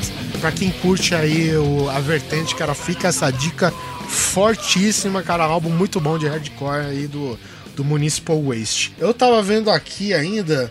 Ô, Léo, você vai falar do Anathema? O Anathema é uma banda dos anos 90 que ela fazia no início um som bem meio death doom metal ali, bem, bem diferente. Só que atualmente eles vieram mudando de estilo e vindo pra uma pegada muito mais progressiva, pro rock alternativo, progressivo, meio gótico, meio não sei o que. É uma mistura louca. E eles lançaram um álbum chamado The Optimist. Que eu achei bem legal, cara. Tá muito legal, tem uma pegada bem, bem bacana, é muito criativo. É. Pra quem curte essas ondas de, de progressivo, meio que na pegada. Eu sou muito fã de, por exemplo, Porcupine Tree. E esses, esses álbuns me lembrou muito Porcupine Tree, né? Nessas ondas, assim, de progressivo mais atual, mais pros anos 2000. Mas não pro progressivo quebradeiro, que é só riffs e solos absurdos. Não, é um progressivo mais introspectivo, podemos dizer assim.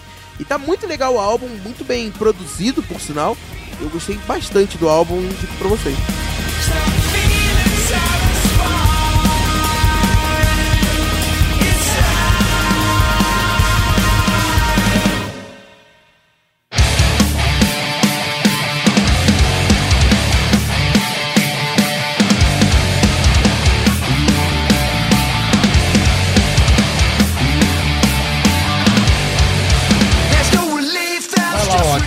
Tem uma parada muito boa em julho. Julho. Ah, meus amigos. Chegamos em julho. Chegamos em julho. Chegamos em julho, chegamos no mês do meu aniversário. E que puta presentão de aniversário eu recebi. Mais um, né? mais um, mais um descasso do Prong, que é o Zero Days.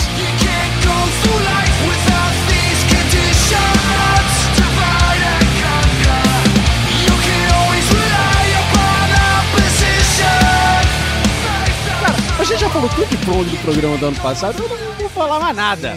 Véi, é Prong. Você teve um ano pra ouvir Prong nessa caralha. Se você ainda não ouviu, tu tá errado. Tu já tá errado, tu já tá ouvindo esse programa errado. Pois é, cara, é foda, né? E, e assim, eu não tô muito me apegando por ano, eu tô até buscando aqui a sequência de lançamento de álbuns, eu tô buscando aqui, porque, porra, cara, é uma porrada por ano, né?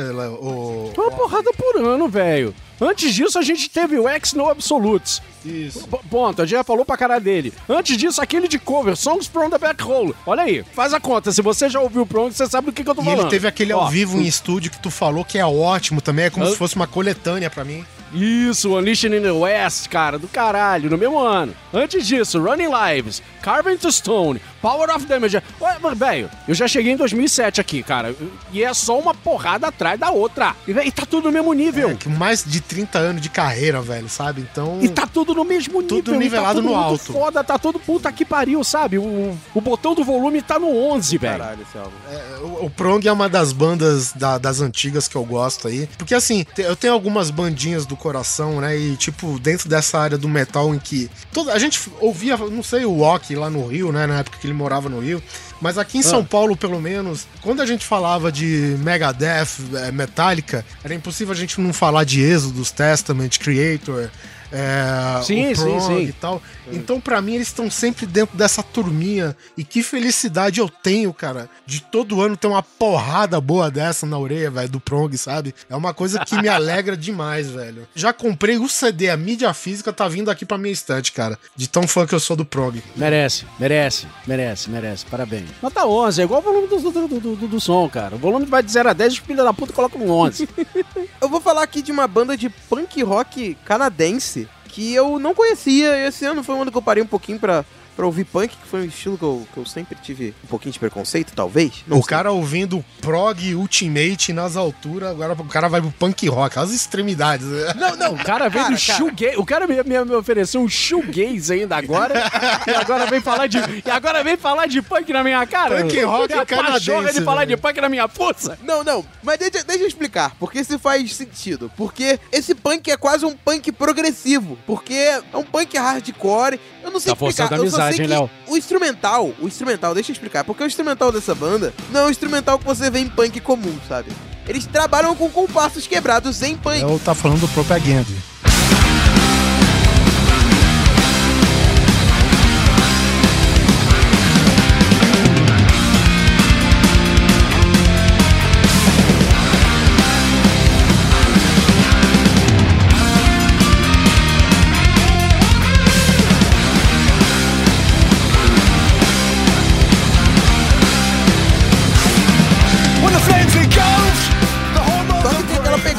Punk, meio. meio. Me lembra alguns momentos até, sei lá, é. Como é que fala? Offspring, Green Day, sabe? Nessas pegadas, sabe?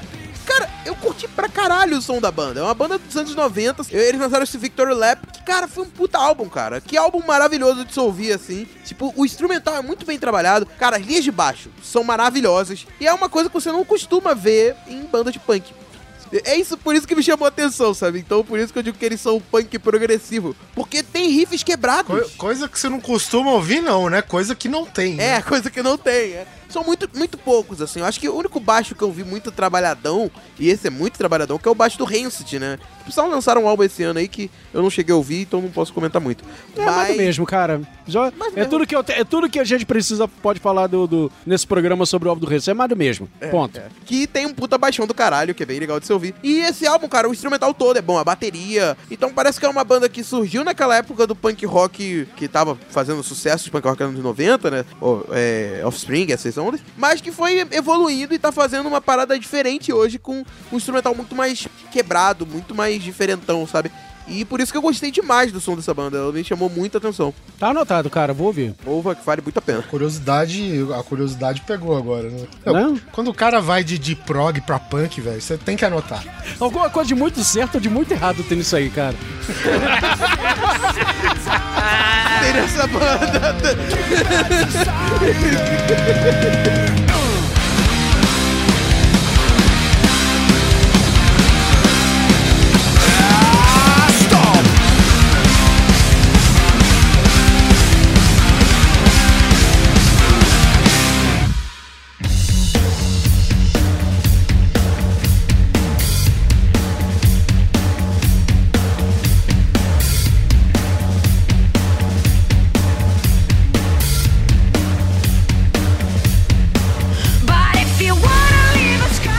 Entrando em agosto, Entrando em agosto. Direto de Natal, velho. Que porrada a gente tá tomando tá bom.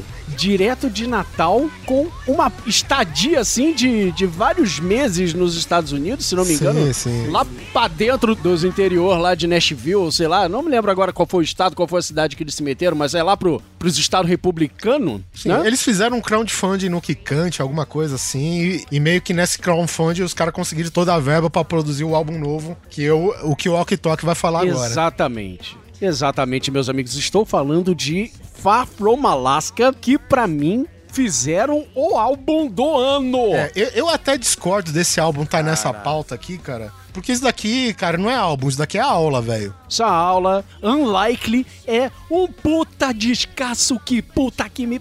Olha, assim, eu sonhava, desde os anos 80, quando eu era moleque, eu sonhava em ouvir uma banda brasileira suando desse jeito. E o Far From Alaska finalmente conseguiu trazer, assim, uma porrada na cara, assim, muito divertida, sem... sem... Divertido. É essa é a palavra que define, divertido, cara. Divertido, cara, é divertido. Veja bem, é o tipo de porrada, não é porrada violenta igual o Prong que a gente falou ainda agora, ou aquela porrada é, é, é heavy metal virtuoso, tipo o Pain of Salvation, o Adrenaline Mob, etc. Não, é uma parada. é, tem umas linhas muito retas, até um pouco simples, bem simplista, mas assim, cara, com um sonsaço, com uma energia. Eu vi o show do Far From Alaska ano passado, né, em 2017, é um dos shows mais divertidos que eu assisti durante o ano, em todo o ano. E olha que eu fui em show pra caralho em 2017, assim, de tudo de banda nacional, banda brasileira, alternativa, underground, etc. Que delícia é Far From Alaska, esse disco Unlikely, tanto ao vivo quanto no estúdio, assim, esse álbum está primoroso. Energia, qualidade da gravação, olha, sabe, a música muito, muito legal, é, é, tudo na dosagem certa, assim, sabe, no, no- no nível certinho. Quanto mais esquisito, melhor. Os caras fazem uns experimentos com aquelas parafernália eletrônica deles, velho. E Ah, do é caralho. do caralho, velho. Que Eles fazem umas guitarras slides, assim, a menina lá que faz a, a raposinha lá, ela faz uma guitarra slide que fica do caralho. ela toca com a guitarra deitada. É, né? ela põe a guitarra na horizontal, pega aquele, tipo, uma dedeira, assim, Sim, sabe? E fica do caralho, fica parecendo aquelas slide guitarra do, do- de, de country. É o estilo, né? O bottleneck que os caras falam, né? Bora, né? que Exatamente. fazia antigamente exatamente. com o gargalo da garrafa de, de bebida, né? De whisky, sei lá e tal. Hoje eles fazem com uma, Isso, uma- exatamente. um, ded- um dedal de metal, né? dedal de metal ali, cara, e é do caralho que eles fazem. A, a guitarra é do caralho, assim, a- sabe? Tem um peso, tem, tem peso, sabe? Você sente. Você sente o peso nas costas, assim, ouvindo esse álbum. Sim, o vocal da Emily tá de arregaçar também, cara. Que... É, a menina, a menina grita, cara. Eu, eu tô com medo dela ter um câncer de garganta quando chegar aos 40 anos, do jeito que essa menina grita, porra. E é engraçado, né, cara, que tipo, eu gosto assim de música mais que tenha tem mais velocidade e tal, cara. E esse álbum do Far From Alaska, principalmente as últimas, né, que ah, vai ter uma cadência mais menos acelerada e tal, e fica melhor o álbum, cara, né? Eles têm É, é porque o que eles não têm de velocidade, eles têm de peso. Pois é, cara, eu, eu não sei se é isso, cara. Em um álbum todo conceitual, cada, cada música do álbum tem o nome de um animal, a não ser da pizza, que é uma música totalmente zoeira e divertida, que a gente tá falando aqui. É, muito foda, muito foda, muito, foda. né, cara? Cara, a Emily Barreto, cara, que, que mulher, que mulher, cara. Essa mulher canta demais, cara. Mas canta demais. Eu, eu, eu sou muito fã dela. Esse álbum tá do caralho. O rock nacional tá voltando num nível absurdo. Muito assim, alto, cara. tudo, tá assim, tá alto mídia. demais o nível, Tá. cara. A gente tá falando. Tá muito hoje bom. a gente falou de Eagle Kill Talent e, e de Far From Alaska, cara. Que é banda, é. assim, sem querer desmerecer jamais as bandas nacional, mas que a gente costumava falar de nível internacional, velho. É Exatamente. aqui. Exatamente. E daqui a pouco eu vou puxar uma outra também aí. O que mais que a gente tem em agosto? Agosto, Ok Tok tem uma banda que você não gostou, uma banda das que já tá na, na, na estrada aí faz um tempo. Queens of the Stone Age. Vou te dizer que Villains foi a decepção do ano para mim. Aliás, uma das duas grandes decepções do ano, que por acaso vem aí agora em 2018. As duas. Ah, né? Mas vamos falar do Queens doido, primeiro. Assim, Queens of the Stone Age é, é o tipo de banda que nunca. Eu, eu não, não sou fã, oh meu Deus, Queens é foda, blá blá blá. blá. No começo eu não gostava, aprendi a gostar, fui gostando, ouvindo os discos, mas nunca passou assim do, do tipo, ah, a banda é legal, né? Sim. Pra mim é uma banda legal. Cara, né? é a banda de um fundador de um estilo, né, cara? A gente tem que falar, né? Exatamente, exatamente, né? Que, um estilo que, por acaso, é um estilo que eu gosto pra caralho, mas essa banda que, que vamos dizer, é uma, tipo uma pedra fundamental desse estilo, nunca me pegou muito. Legal, é divertido, Songs from the Death é muito legal. Ah, ah, tudo bem, tem gente que vai me bater agora, porque todo mundo a- adora esse disco, põe no altar, mas pra mim ele é muito legal e não passa disso. Mas o Villains, cara, sabe, aquele disquinho assim que. Vai, show me what you got, dando uma de Rick and Morty agora. Show me what you got. A, gente, a Terra estaria fodida se dependesse desse álbum aí. Exatamente, velho. Eu, eu dei uma de cabeção espacial, show me what you got, e não me deu nada. Desclassified. E, sabe, né? É isso aí. Pra mim, eu, eu não vou dizer que eu não gostei. Eu faria o- ok. Mas aí é que tá, vindo de uma banda como Queens of Stone Age, ok, É, é- não é suficiente. Não, não- ok é uma coisa, ok é ruim. Um disco só ok é ruim. É o que a gente acabou de falar, gente. É uma banda que um dos membros ele fundou um estilo todo, uma vertente toda de rock and roll, né, cara? Ele ajudou pelo menos, né, lá junto com é, com, ah, com o Caios e Lá tal. o Caius, né? Agosto, agosto. Ah, agosto tem outra atração brazuca aqui. Léo, fala do Scalene aí. Cara, Scalene é outra banda nacional que tem feito muito sucesso aí. Uma que, uma das que apareceu aí graças ao programinha da TV, é, daquela TV que é, não é bom citar o nome aqui. É, melhor. Da Dama de melhor Prata. TB Esfera. Da Dama TV de Prata. Esfera, TV Esfera. Vocês não viram o bingo, né? O bingo Rei da Manhã? Não, não, assisti. cara. A Rede Mundial, a Dama de Prata. Isso, isso. Que é, foi o nome do programa, acho que era Superstar, né? Que eles foram tocar lá e a partir disso eles fizeram bastante sucesso. Chegaram, acho que foram quase pra final no, no evento lá. Que a banda Scalene, cara, eles lançaram um álbum recentemente, nesse ano, no mês de agosto, né? No ano de 2017, que é o Magnetite, cara. E, é, é, na minha opinião, eles só conseguiram evoluir o que eles tinham feito antes, sabe? Eles já tinham um, um puta trabalho feito antes no Ether, que é um álbum muito legal, muito legal mesmo. Mas, cara, nesse álbum eles conseguiram subir de nível, assim, com letras muito maneiras, com riffs de guitarra, pra- com momentos que, em que eles falem, além de fazer o, o, o som mais pegado pro Stone Rock, como é a pegada deles, que eles faziam, uma, com uma linha vocal bem melódica, assim, que eu gosto muito do, do vocalista deles, por sinal. Eles estão conseguindo fazer uma parada caminhando por outros estilos que em alguns momentos vocês falam que caralho, tem até math rock nesse álbum, sabe? Tipo, a música Frenesi do álbum, que é, é um prog ali muito legal, cara. Então, tipo, é um álbum que caminha por diversos estilos, assim, dentro da pegada deles. Com letras muito boas, eu gosto bastante das letras desse álbum, bem, bem críticas até. A, a música tema no álbum, o single do álbum é a, o- a Distopia, o nome da música, e que é uma música foda, assim, muito legal. Tem a, a voz, as melodias são muito legais. As linhas de baixo, cara. Ba o baixo desse álbum tá maravilhoso, assim. É um álbum fantástico, provando aí que o, o rock nacional tá voltando com tudo. Teve recentemente, teve finalzinho de dezembro, eu não consegui ir, infelizmente, porque eu tive problemas, mas teve um show juntando os dois melhores álbuns do rock nacional, que foi Scalene com Far From Alaska, aqui no Rio, no Circo Voador, tá ligado? Então, eles vira e mexe estão tocando juntos por aí, e são duas bandas fodas. Se, se você tiver uma oportunidade de ir num show desse, não faça como eu, e vá, sabe? Porque eu dei muito mole de É, tem, tem aí, pra, pra quem não, não, não conhece muito e tal, tem uma música deles junto com Far From Alaska que chama Relentless Game, que é uma música animal também, Sim, cara. é verdade. Tá aí no YouTube pra todo mundo ver aí no canal deles aí. Cara, é uma banda muito legal, cara. Scalene é uma banda que fez um puta show no Rock in Rio esse ano, que eu fiquei muito contente de ver eles lá, sabe? Botarem uma banda como eles pra representar o rock nacional atual, né? Porque é sempre mesmas bandas do Rock in Rio, né? Sempre Titãs, é sempre coisas lá do, do, do passado que abre o, o rock nacional lá no palco mundo, mas... Não, né? Eles fizeram um puta show abrindo o palco mundo e foi muito foda. Valeu a pena pra caralho. Um outro álbum em agosto, só pra encerrar isso aqui, que é um dos meus maiores ídolos na questão musical, que é de um moço chamado Steven Wilson. Vocalista e criador da banda, é, vocalista e guitarrista, multi-instrumentista, produtor e... é, O Steven Wilson, que, é- que ele era vocalista da banda Porcupine Tree, que é uma das maiores bandas de metal progressivo que tem por aí. Ele lançou um álbum esse ano chamado To The Bone, Que álbum maravilhoso, cara. Ele, ele nesse álbum, ele tem essas pegadas de rock progressivo e tal. E na carreira com o Porcupine Tree, ele fazia parada com coisas mais riffs pesados, mais músicas pesadas mesmo, né? Com essa característica mais progressiva. É, mas com a carreira solo dele, ele voltou muito pro rock progressivo anos 70, né? E nesse álbum, To The Bone, ele tentou fazer uma parada mais focada porque, pelo que o Peter Gabriel fazia nos anos 80, sabe? Nessas ondas mais um pop rock com uma pegada de progressivo. O cara fez um puta álbum com canções maravilhosas, assim. Tem umas músicas que são lindas, assim, como a, a Pariah, que é linda, é uma canção. Eu, eu não sou muito de baladas, eu não gosto de baladas, mas essa balada, cara, é uma balada que fica, eu fico cantando ela na rua direto. Tem The Same As I Know As Before nesse álbum, e tem as músicas mais progressivas também, que é uma música de 9 minutos e tal.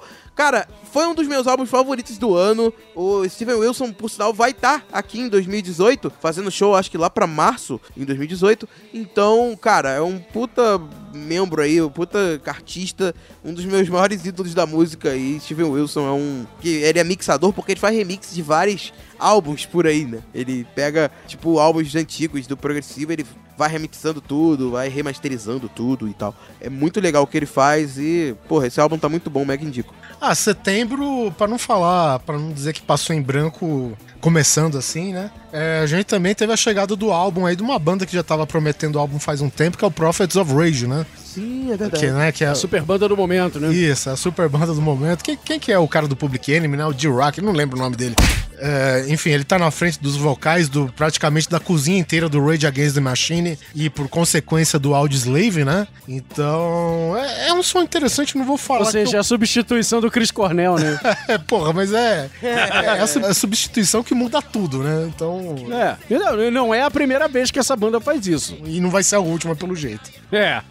Mas em setembro também, ó, que tem uma banda que, assim, eu considero clássica, né? Principalmente que é uma, é uma banda que tem uma representatividade grande na área do rock and roll, né? A gente tem a galera do Living Color, né, velho? Que tava voltando com álbum novo aí. Porra, cara, assim, em uma palavra, finalmente. Finalmente, é verdade. finalmente um bom disco do Living Color desde que eles voltaram. Eu quero lembrar que a banda encerrou atividades na década de 90, depois que eles lançaram o Stain. Eles voltaram com o The Chain the Doorway nos anos 2000. Alguns anos depois eles fizeram Kaleidoscope e esses dois discos são bem fraquinhos, cara. Estavam bem aquém do, do, do Living Color que a gente conheceu lá na época do Time's Up, Time's Up. na época do Bisco, da época do, do, do Vivid. Puta que pariu, que sonsaço que era. É Elvis is Dead e, e Type, minhas favoritas. Elvis is Dead, Type, puta, Time's Up, a própria faixa título é uma loucura aquilo lá. Quando eles voltaram lançando esses dois álbuns, eu digo, cara,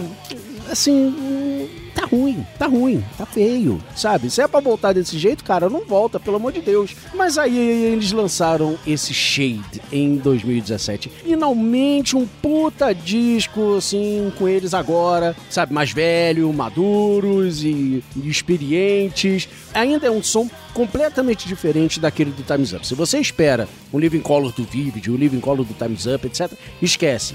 Eles estão mais retos, sem muita firula, ah, mais pesados, né? Mas, cara, que sonzeira porrada nas ideias que eles estão dando aqui pra gente. Eu acho que ele, todos esses, esses dois discos anteriores foram um aquecimento pra chegar nisso aqui. E valeu muito a pena. Então, se você tá com saudade de Living Color, pega a partir daqui. E vai embora, diversão garantida. E eu recomendo também, gostei muito desse álbum, cara. Eu fui, eu fui surpreendido pelo Spotify, né? porque eu nem sabia que o Living Color tava pra lançar álbum novo. É, setembro a gente teve The National aí, indicado pro Léo. Cara, The Nationals é uma banda lá pro, pro início dos anos 2000, né? Que fazia um som meio. meio pegado até pro New Wave, né? Tipo, é um, é um post é um post-rock, um indie rock com um pouco de New Wave ali. E, cara, eles lançaram um puta álbum, assim, nessa pegada que eu gosto, que eu já falei aqui, que é a pe- pegada mais lenta e mais viajada, com som, com bastante efeito, rock alternativo, pós-punk, sabe? É, eles são meio que considerados o gênero pós-punk revival, né? Eles meio que reviveram esse pós-punk que a gente tinha lá nos anos 80 e tal. Então, cara, o som da banda tá muito legal, o álbum tá bem bacana, bem bacana. Ele tem até músicas mais Lembrando aquele pop-punk mais lento, até aquelas pegadas até um pouco mais dançantes, viajadas, né? A música Day I Die é uma música maravilhosa, assim, que dá pra você viajar muito bem nela. Falando um pouco das mais lentas, né? A música Nobody Else Will Be There, que é outra música fantástica, que é a música que abre o álbum. Cara, o álbum tá muito legal. The Nationals me, me surpreendeu com esse álbum. Eu não esperava que fosse vir um álbum tão, tão legal assim. E foi um dos álbuns que eu mais gostei desse ano. Por incrível que pareça. Eu nessa pegada mais viajada que tô nesse ano. Então, indico pra caralho vocês ouvirem esse álbum. E teve um outro que eu quero citar rapidinho, bem rapidinho mesmo, que é o álbum do The Killers. Que eles também fizeram um álbum nessa pegada também, nessa. Só que eles são um pouco mais. Eles não tem tanto do, do New Wave, assim, eles são mais indie mesmo, né? Nessa pegada. E tá bem legal também, né, né, mesmo, nessa mesma onda, dois álbuns que eu ouvi seguidos, um do outro, assim, um embaixo do outro, nesse, nesse mês de setembro, e foi. Foi, um- foi os dois álbuns que me marcaram o meu ano e eu gostei pra cacete. É, setembro a gente teve um álbum aqui que eu acredito que é uma, um meio que um consenso, ninguém gostou lá muito, Ok Tok Full Fighters. Alguém, alguém, alguém, na verdade, começaram a falar pro, pro Dave Grohl, a partir do segundo, terceiro disco do Foo Fighters, que Foo Fighters é a melhor banda do mundo na atualidade. É a banda que vai salvar o rock. É a banda que, puta, não deixou o rock morrer. Gente, Foo Fighters é uma banda divertida. Eu gosto muito de Foo Fighters. É legal. Era, pelo É divertido. Ou, ou era, né? Eu, eu tô. Quer dizer- eu ainda tô, eu ainda tô com a, ainda tô com a minha visão de Foo Fighters ainda focada lá naqueles, naqueles primeiros álbuns, até o One by One ali, mais ou É, menos. é porque a gente sabe? fala assim, mas na verdade, tipo, independente de lançar álbum bom ou ruim, quando tem show, né, e se o cara é fã, ele sempre vai estar lá, né? Porque com Vai, certeza tá o, lá, o repertório antigo né? tá lá ainda, né, velho? Bah, com certeza, com certeza. Então, assim, não é uma banda de todo ruim. É uma banda legal, uma banda divertida, bacana, sabe? É legal bater a cabeça com Monkey Wench, sabe? Com, com All My Life, etc. É legal. Mas não passa disso. O problema é que nego começou a falar isso, gritar tanto no ouvido do Dave Grohl, que ele passou a acreditar. Aí fudeu. Aí a mania de grandeza subiu, sabe? Ele acha que ele é o Roger Waters dessa geração. É, exatamente. Exatamente. Aí o Roger Waters esse ano lança aquele disco assim só pra dizer. Garoto, calma. Presta atenção, Respira, senta aqui no colo do respira. Titi. É, senta aqui no colo do Titi que eu vou, vou, vou te ensinar como é que faz, entendeu? Mas até lá, o Dave Grohl resolveu, assim, vai, eu vou gravar um álbum, uma música em cada estúdio do mundo, influências do... E saiu o Sonic Highways, que já foi um tiro no pé. E eu acho que ninguém falou pra ele que o Sonic Highways é ruim. Não, na verdade falou, porque ele já até se desculpou publicamente pelo disco. Mas ele seguiu a mesma linha, caralho! Ele conseguiu fazer um disco pior. Sabe, sabe que eu Sabe, fico eu- inconformado? Eu, eu tava ouvindo ele esses dias. É, ma- mais porque tu colocou aqui, porque eu, eu não sou muito fã de, de Full Fighters, mas ah, tipo os hits eu gosto ainda. E aí, Uhum. a- uma das músicas que eu gostei do Concrete Gold, né, que é esse álbum que a gente tá falando agora, é a faixa, acho que é a faixa 5, é Ladidá, que chama. Que É é uma música que tem uma pegada boa, cara, mas a produção é uma merda. Então, produção assim, propositalmente, propositalmente, a música é toda chiadenta, é um ruído do caralho, é proposital, é, é- é produzido pra ser assim. Sim, ele achou que aquilo ficaria legal. Pois é. E aí, a música é bacana, mas olha só, como que eu vou ouvir essa porra agora? Né? Sabe, é, é um disco pretencioso, megalomaníaco, é, sabe, é, com mania de grandeza absurda, é, realmente pensando que é o, o próximo Pink Floyd, o próximo ah, Gênesis, o, sabe, alguma coisa assim desse jeito. Não, eles são só uma banda de rock divertida, sabe? Enfim, subiu muito a cabeça e ainda desde o do, do- desde o Sonic Highways assim, o Foo Fighters tá, tá com a cabeça muito nas nuvens e até agora não desceu. O Concrete and Gold só mostra que ele tá viajando cada vez mais.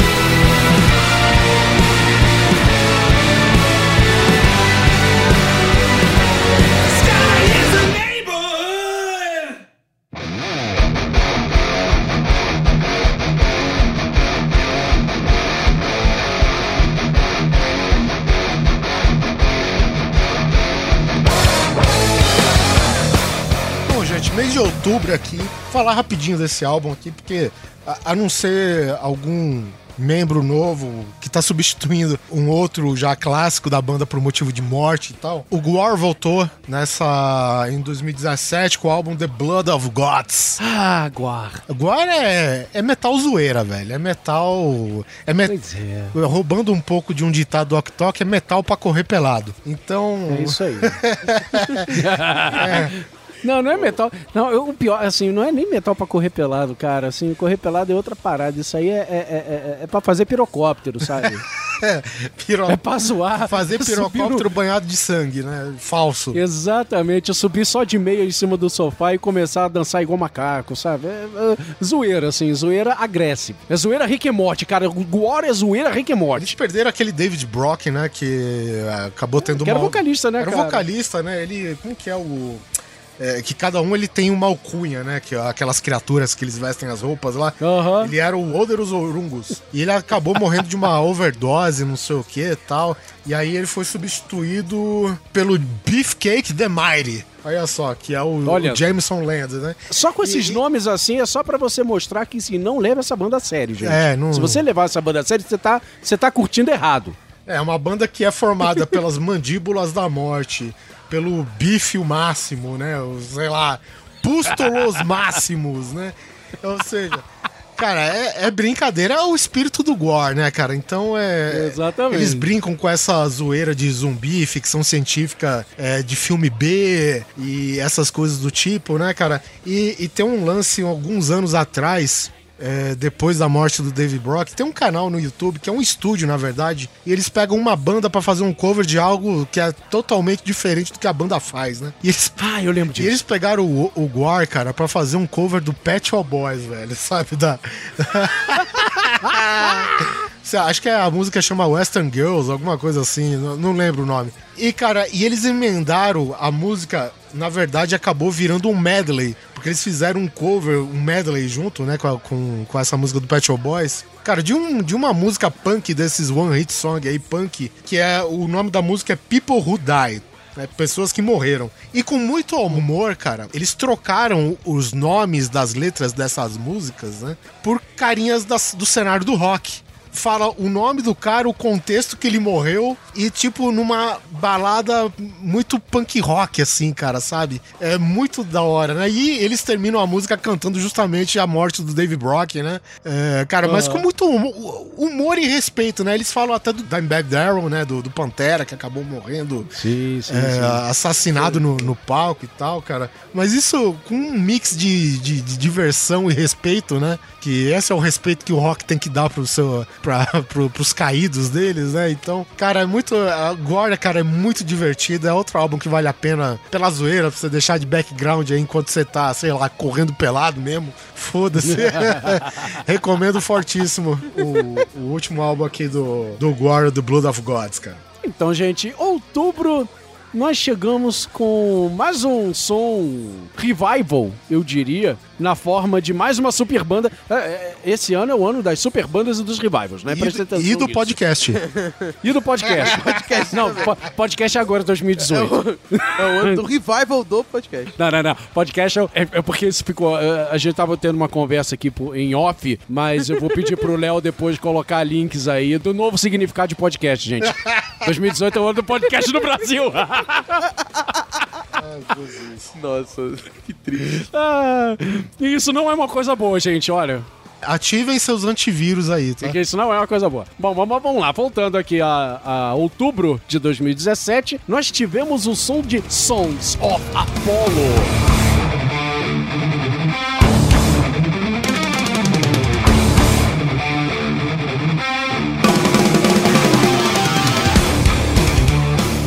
Uma super, hiper, ultra banda formada por músicos fodões que lançou seu primeiro disco, seu primeiro registro, que se chama Psychotic Symphony. Hahaha. É, Essas bandas têm, têm sempre os nomes, né, fodões, assim, grandes, né, de, de nome de banda, nome de música, nome de álbum, assim, né? Mas essa banda, formada por músicos de alto garbo e elegância, alta estirpe, alto pedigree, começando pelo maior arroz de festa da atualidade, o Mike Portnoy, na bateria, claro. Filha da puta, depois que saiu do Dream Theater não para em lugar nenhum, Se né? você falar o nome dele três vezes, ele aparece aqui gravando com a gente. gravando Parece. com a gente. Parece, aparece. Se você tá ouvindo uma bateria aí de fundo, possivelmente é Só não chama, senão o podcast fica com 10 horas. Exatamente. Não, é do mesmo, do mesmo jeito que se a gente toma um porre no hangar e acorda no Iron, sabe?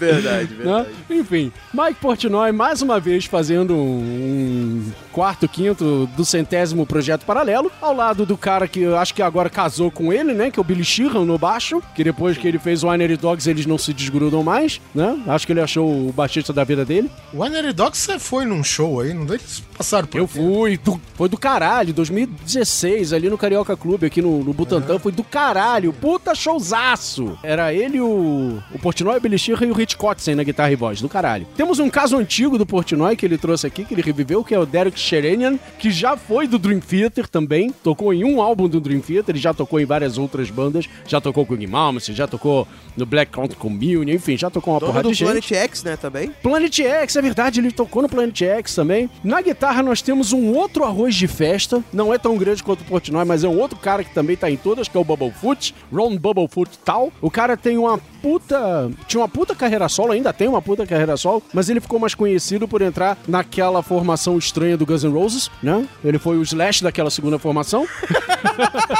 E no vocal, um cara que eu curto pra caralho, assim, mas que tava bem sumido desde que ele saiu da banda do Ing Malmsteen, que é o Jeff Scott Soto. Ah, sim, que até você falou no programa passado de, de retrospectiva do rock. Sim, o, o- o cara... Tinha lançado o álbum recentemente. Exatamente, ele tinha formado uma banda, né, o chamada Soto, que tem dois álbuns, inclusive, e é mu- muito boa. Eu não sei se ele acabou com a banda ou se ele tá levando em paralelo, mas ele agora tá aqui no Sons of Apollo, Agora ele tá. é, tocando com essa Ele tá livre, leve e solto. livre, leve e solto aqui no Sons of Apollo junto com essa galera toda, né? Eu não sei se o Léo vai concordar comigo, eu vou perguntar, eu vou jogar novamente essa, essa, essa bola pra ele aqui, pra você concordar ou discordar, mas assim, Dream Theater antigo tá de volta, né? Cara, eu, eu não sei, eu não sei. Melhor do que o feito atual, tá, com certeza. Ah, sim, Mas isso óbvio. assim, isso, isso aí não, não é nem discussão, né? Isso daí não tá em pauta aqui. Mas eu gostei muito do álbum, mas ainda senti que tá faltando alguma coisa ali, sabe? Eu às vezes. Eu gostei muito do álbum, um álbum muito gostoso, mas teve algumas faixas que acabaram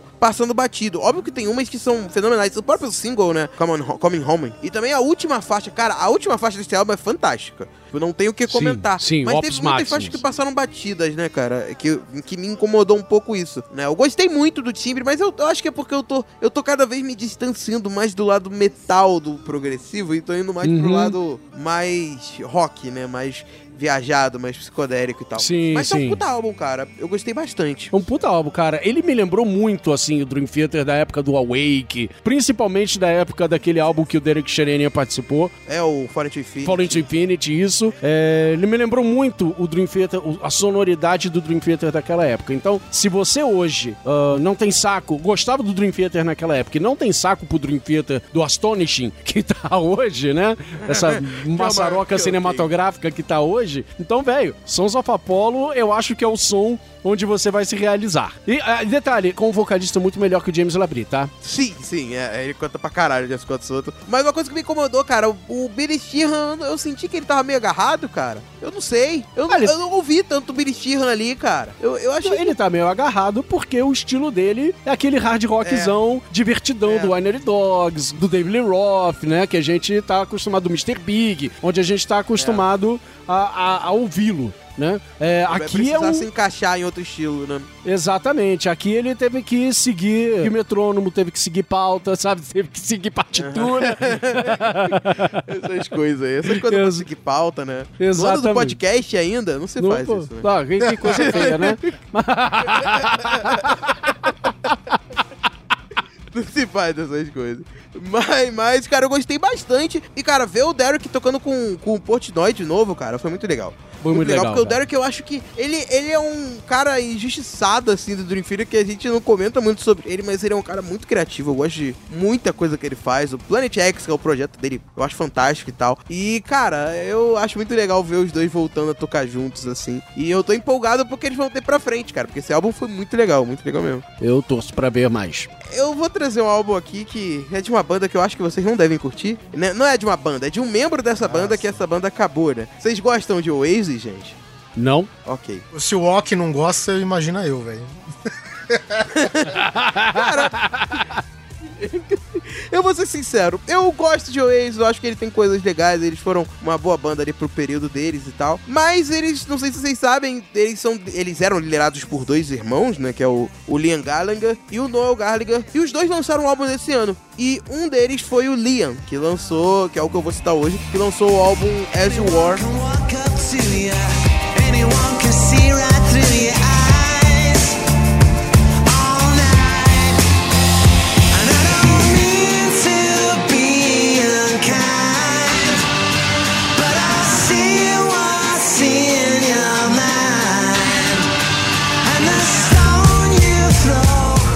Coisa mais do mesmo, sabe? É um álbum que tem músicas muito mais ou menos, mas porque o cara se esforçou muito pra fazer esse mais ou menos, sabe? Ele tava muito tempo sem fazer nada, ele até tentou ter uma banda aí que eu esqueci o nome agora, que não deu certo, não rolou. Claro, o Flying High Circus, um negócio desse. Isso, é alguma parada assim. É alguma parada assim. Que acabou que não deu certo. Aí ele voltou, tentou mandar o, fazer o álbum solo dele. Só que esse álbum solo do Liam não tem nada que é composto por ele em si, sabe? Ele praticamente tudo é composto dele com alguém. Ou seja, ele teve contatos, ele não teve composições, sabe? Então é um álbum que você vê que ele tenta copiar ali o que, que o Oasis era, com músicas bem quadradonas, mas no fim das contas ele não fala nada, sabe? Ele deve ter uma faixa ou outra legalzinha que tu fala, pô, isso aqui é maneiro, isso aqui tem uma melodia legal e tal. Mas tu parar pra ouvir o álbum inteiro é cansativo pra caralho e esse álbum foi muito fraco, assim. Muita gente considerou ótimo esse álbum como um dos melhores do ano e, meu Deus, não, gente, estão muito errados. não ouçam esse álbum que tá muito chato. Em compensação, no mês seguinte, né, a isso, só pra citar, como a gente falou do um irmão, a gente tem que falar, falou do irmão ruim, eu vou só citar o irmão bom, porque ele lançou um álbum muito legal, que é o Noel, que lançou em novembro. O, o álbum que ele lançou é o Who Built the Moon, que tá muito legal, cara. Que álbum maneiro. Ele tá saindo pra uma parada mais experimental do que ele fazia no Oasis. Isso é muito legal, né? Porque o Oasis era um bagulho muito quadradão, muito mídia, né, cara? E, mas apesar de eu achar que tem coisas legais nesse, nessa parada midiática que o Oasis era. Mas eu, eu gostei muito desse álbum. Ele passa por um- umas coisas até meio jazz viajadas, assim, nesse álbum. É bem legal, cara.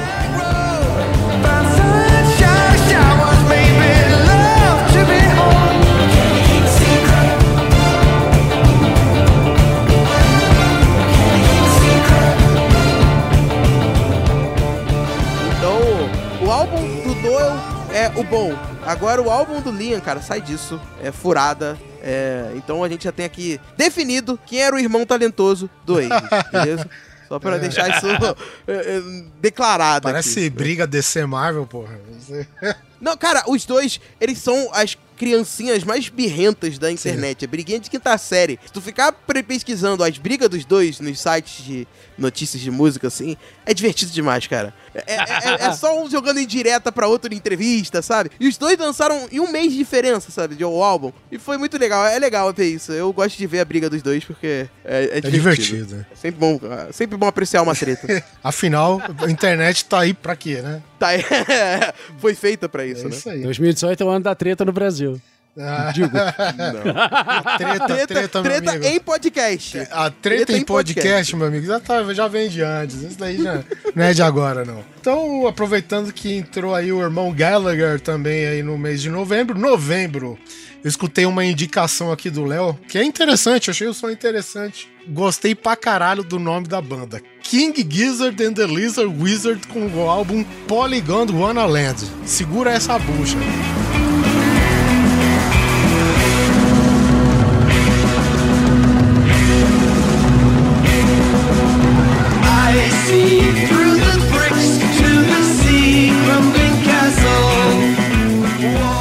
Léo, fale desse álbum. Cara, que álbum legal, cara. Essa banda, ela é muito louca, é uma banda australiana, que ela fez a promessa no início do ano de e falou: "Vou lançar quatro álbuns esse ano". E foi isso que eles fizeram. Eles lançaram quatro álbuns, tipo, uma cada bimestre ali do ano, sabe? Aquela trimestre, no caso. É, e foram lançando, e o último deles foi esse Polygon Wonderland, que, cara, foi o que eu mais ouvi. Eu ouvi dois desses álbuns, eu não cheguei a ouvir Eles todos. são tipo. Eles são tipo a Netflix do prog, né? Caralho, Netflix do prog é um ótimo termo.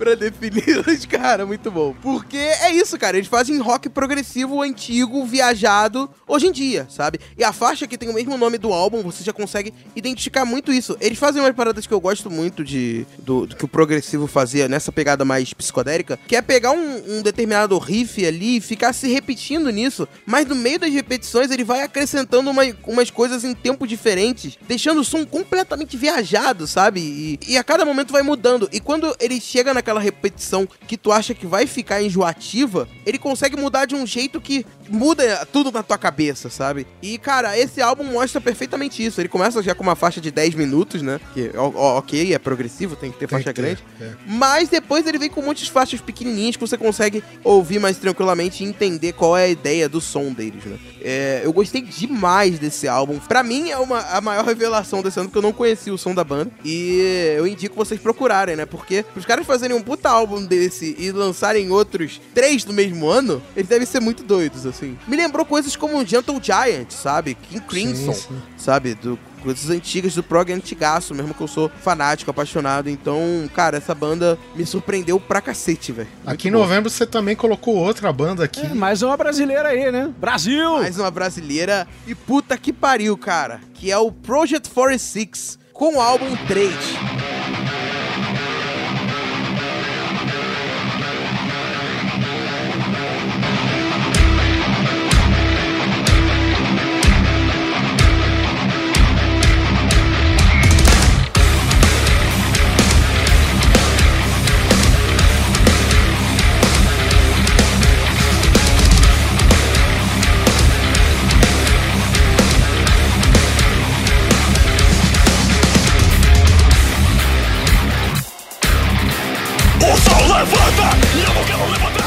Deixa eu só fazer um parênteses aqui de jabá rápido. Eu tô tentando trazer o, Project, o Project 446 pra tocar no Toque Dependente, Olha tá? só. Em breve. Uou! Aguardem. Que Aguardem. isso, cara? Não, só, só, só, quero, só quero abrir esse jabá assim, sabe? O convite foi feito.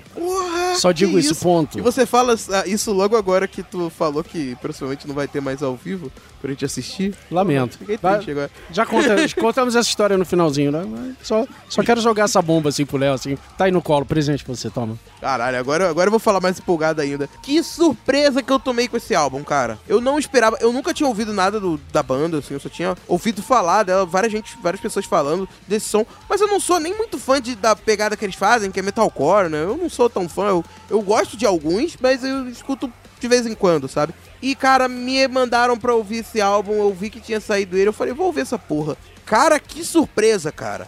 Eu, eu acho que eu nunca vi um disco tão bem produzido assim no Brasil, cara. Tipo, é, é muito bem produzido, é muito bem equalizado. As- os timbres das guitarras, você sente o peso da guitarra, sabe? Os riffs pesados de guitarra, possivelmente guitarra de sete cordas afinada em Lá, sabe? Cara, é muito pesado. É muito pesado, muito bate-cabeça. E, porra, é metalcore de, de alta qualidade. E tem coisas que passam não só por metalcore, né? Eles passam muito também por próprio death metal. Eles caminham até. Tem muita coisa que me lembrou Metallica no, no- nas músicas deles, sabe? Sim, Aquele sim. baterista, cara, porra, o cara é animal, animal. Eu não conhecia ele, fui ver agora quem, quem é o cara que tá tocando bateria nessa banda e, porra, é monstruoso, cara. Ele faz umas paradas na bateria que, que não dá pra acreditar, né? E é, cara, bate cabeça total. Bota esse álbum pra ouvir enquanto tô dirigindo, tá ligado? Enquanto tô no carro e fico batendo a cabeça com som alto. ser muito foda pra perigoso, velho. Muito sadio. Porra! É verdade, Tá eu vendo? vou não, não falar isso aqui não, né? Senão você Tá não tá. O, o- o- número de acidentes automotivos no- em São Paulo aumentou para caralho. Não foi por causa do Dória que acabou com a lei, foi por causa do Não. Léo, cara, que tá ouvindo o Project 46 no trânsito. Não, não, não me culpe. Calma, por causa do Project 46. Tá, eu tava ouvindo outra coisa e tava Não, de nós boa. da família tradicional brasileira vamos vetar esse Project 46 aí. Tem que acabar essa porra aí. Vamos aplicar uma moção no Senado. Tem que acabar essa bagunça aí. Não, não acabe com o Project 46, cara. Eu paro de ouvir ele no carro. É, Mas, cara, muito boa a banda. Que surpresa maravilhosa poder conhecer o som desses caras. E saber que tem metalcore fodaço sendo produzido aqui no Brasil, sabe? Isso é maravilhoso, cara. É- Esse é o ano do rock no Brasil. Vamos falar isso. Também é o ano do podcast. tá certo.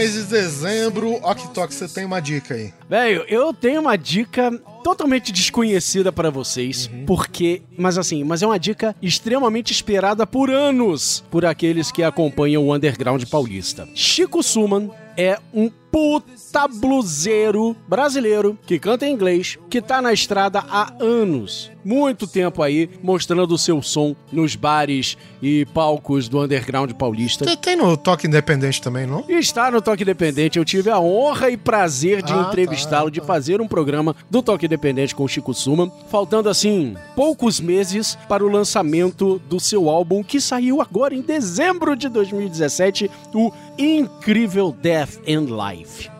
Cara, é é uma espera que valeu a pena. Quem conhece Chico Suman tava esperando por esse álbum há muito tempo e é uma espera que valeu muito a pena, porque é um disco do caralho. Assim, não tem só blues, tá, gente? Ele, ele curte muito blues, ele, ele toca em sua maioria blues, mas assim, tem Southern Rock, tem um soulzaço, assim, sabe? Funkão anos 70 no meio da música ali. É, é incrível. É um daqueles caras que você ouve assim e diz, velho, isso, não é brasileiro, esse cara é lá de Nashville, sei lá, sabe? Esse cara é do É, Texas. é- é engraçado, né? Que parece que com é- é- essa descentralização de, de mercado das gravadoras e não sei o quê, quando a galera hoje, né? Você vê muita gente se autoproduzindo, né? Coisa independente, fazendo crowdfunding. Parece que, tipo, todo mundo consegue fazer de fato uma coisa de qualidade, sem depender do dedo de mais ninguém, né, cara? Exatamente, cara. É uma discussão que eu, que eu, eu já falo, é uma coisa que eu já falo já em vários lugares já há um bom tempo. A popularização e o barateio Sim. de equipamento Os de recursos, gravação, né? Isso. né, de recurso, tecnologia de gravação. Hoje você pode montar um home, um home studio em casa com um valor não, não é ainda um valor assim, uma bala Juquinha uma mariola, mas tá muito mais barato do que você comprar esse equipamento nos anos 80, né? Então você é muito mais barato, muito mais acessível hoje. Então a galera grava muita coisa em casa, já consegue fazer uma puta pré-produção, sabe? Pra levar pra um estúdio bacana, etc. E não tem aquele olho da gravadora, é, que sempre, mais uma vez falando, tinha aquele olho comercial, né? Que só olha pra música é, é, como um comércio. Uma indústria e mesmo, eu né? bate exatamente como indústria, né? Bate o ouvido naquilo e diz: não, isso aqui não vai vender, então muda, vamos fazer assim, assim, assado, assado, né? E agora que não tem mais olho de gravador, o artista faz simplesmente o que quiser, porque ele já sabe que não vai vender mesmo, né?